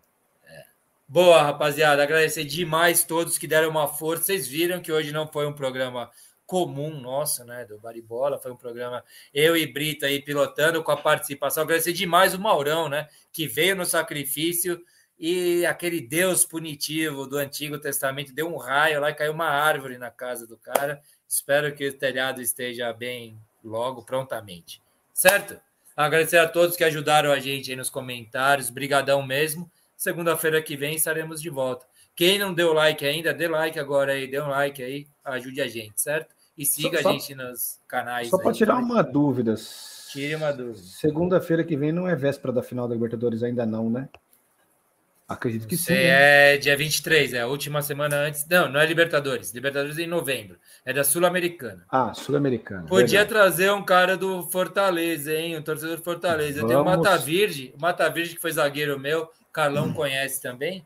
Ele é torcedor do Fortaleza. Podia trazer um cara né, para esse a, a, esquenta aí para esse jogo. Vou ver é, se eu consigo bom. localizar no grupo que eu tenho aqui do Poder e Rio. Ver se eu é. consigo localizar alguém lá do, do, do Fortaleza. Bem lembrado. Boa. Rapaziada, brigadão, Brito. Brigadão mesmo, hein, cara. Valeu demais aí. Mantivemos o programa no ar hoje aí, porque para mim é religioso que o programa vá ao ar todas as semanas. Valeu, valeu a todos que participaram dos comentários. Rapaziada que nos segue nas redes sociais, quem não segue, siga. Faça aí, divulgue nosso programinha, por favor. Vamos sair sem, vi sem videozinho hoje. Valeu, rapaziada. Abração a todos. Valeu mais um.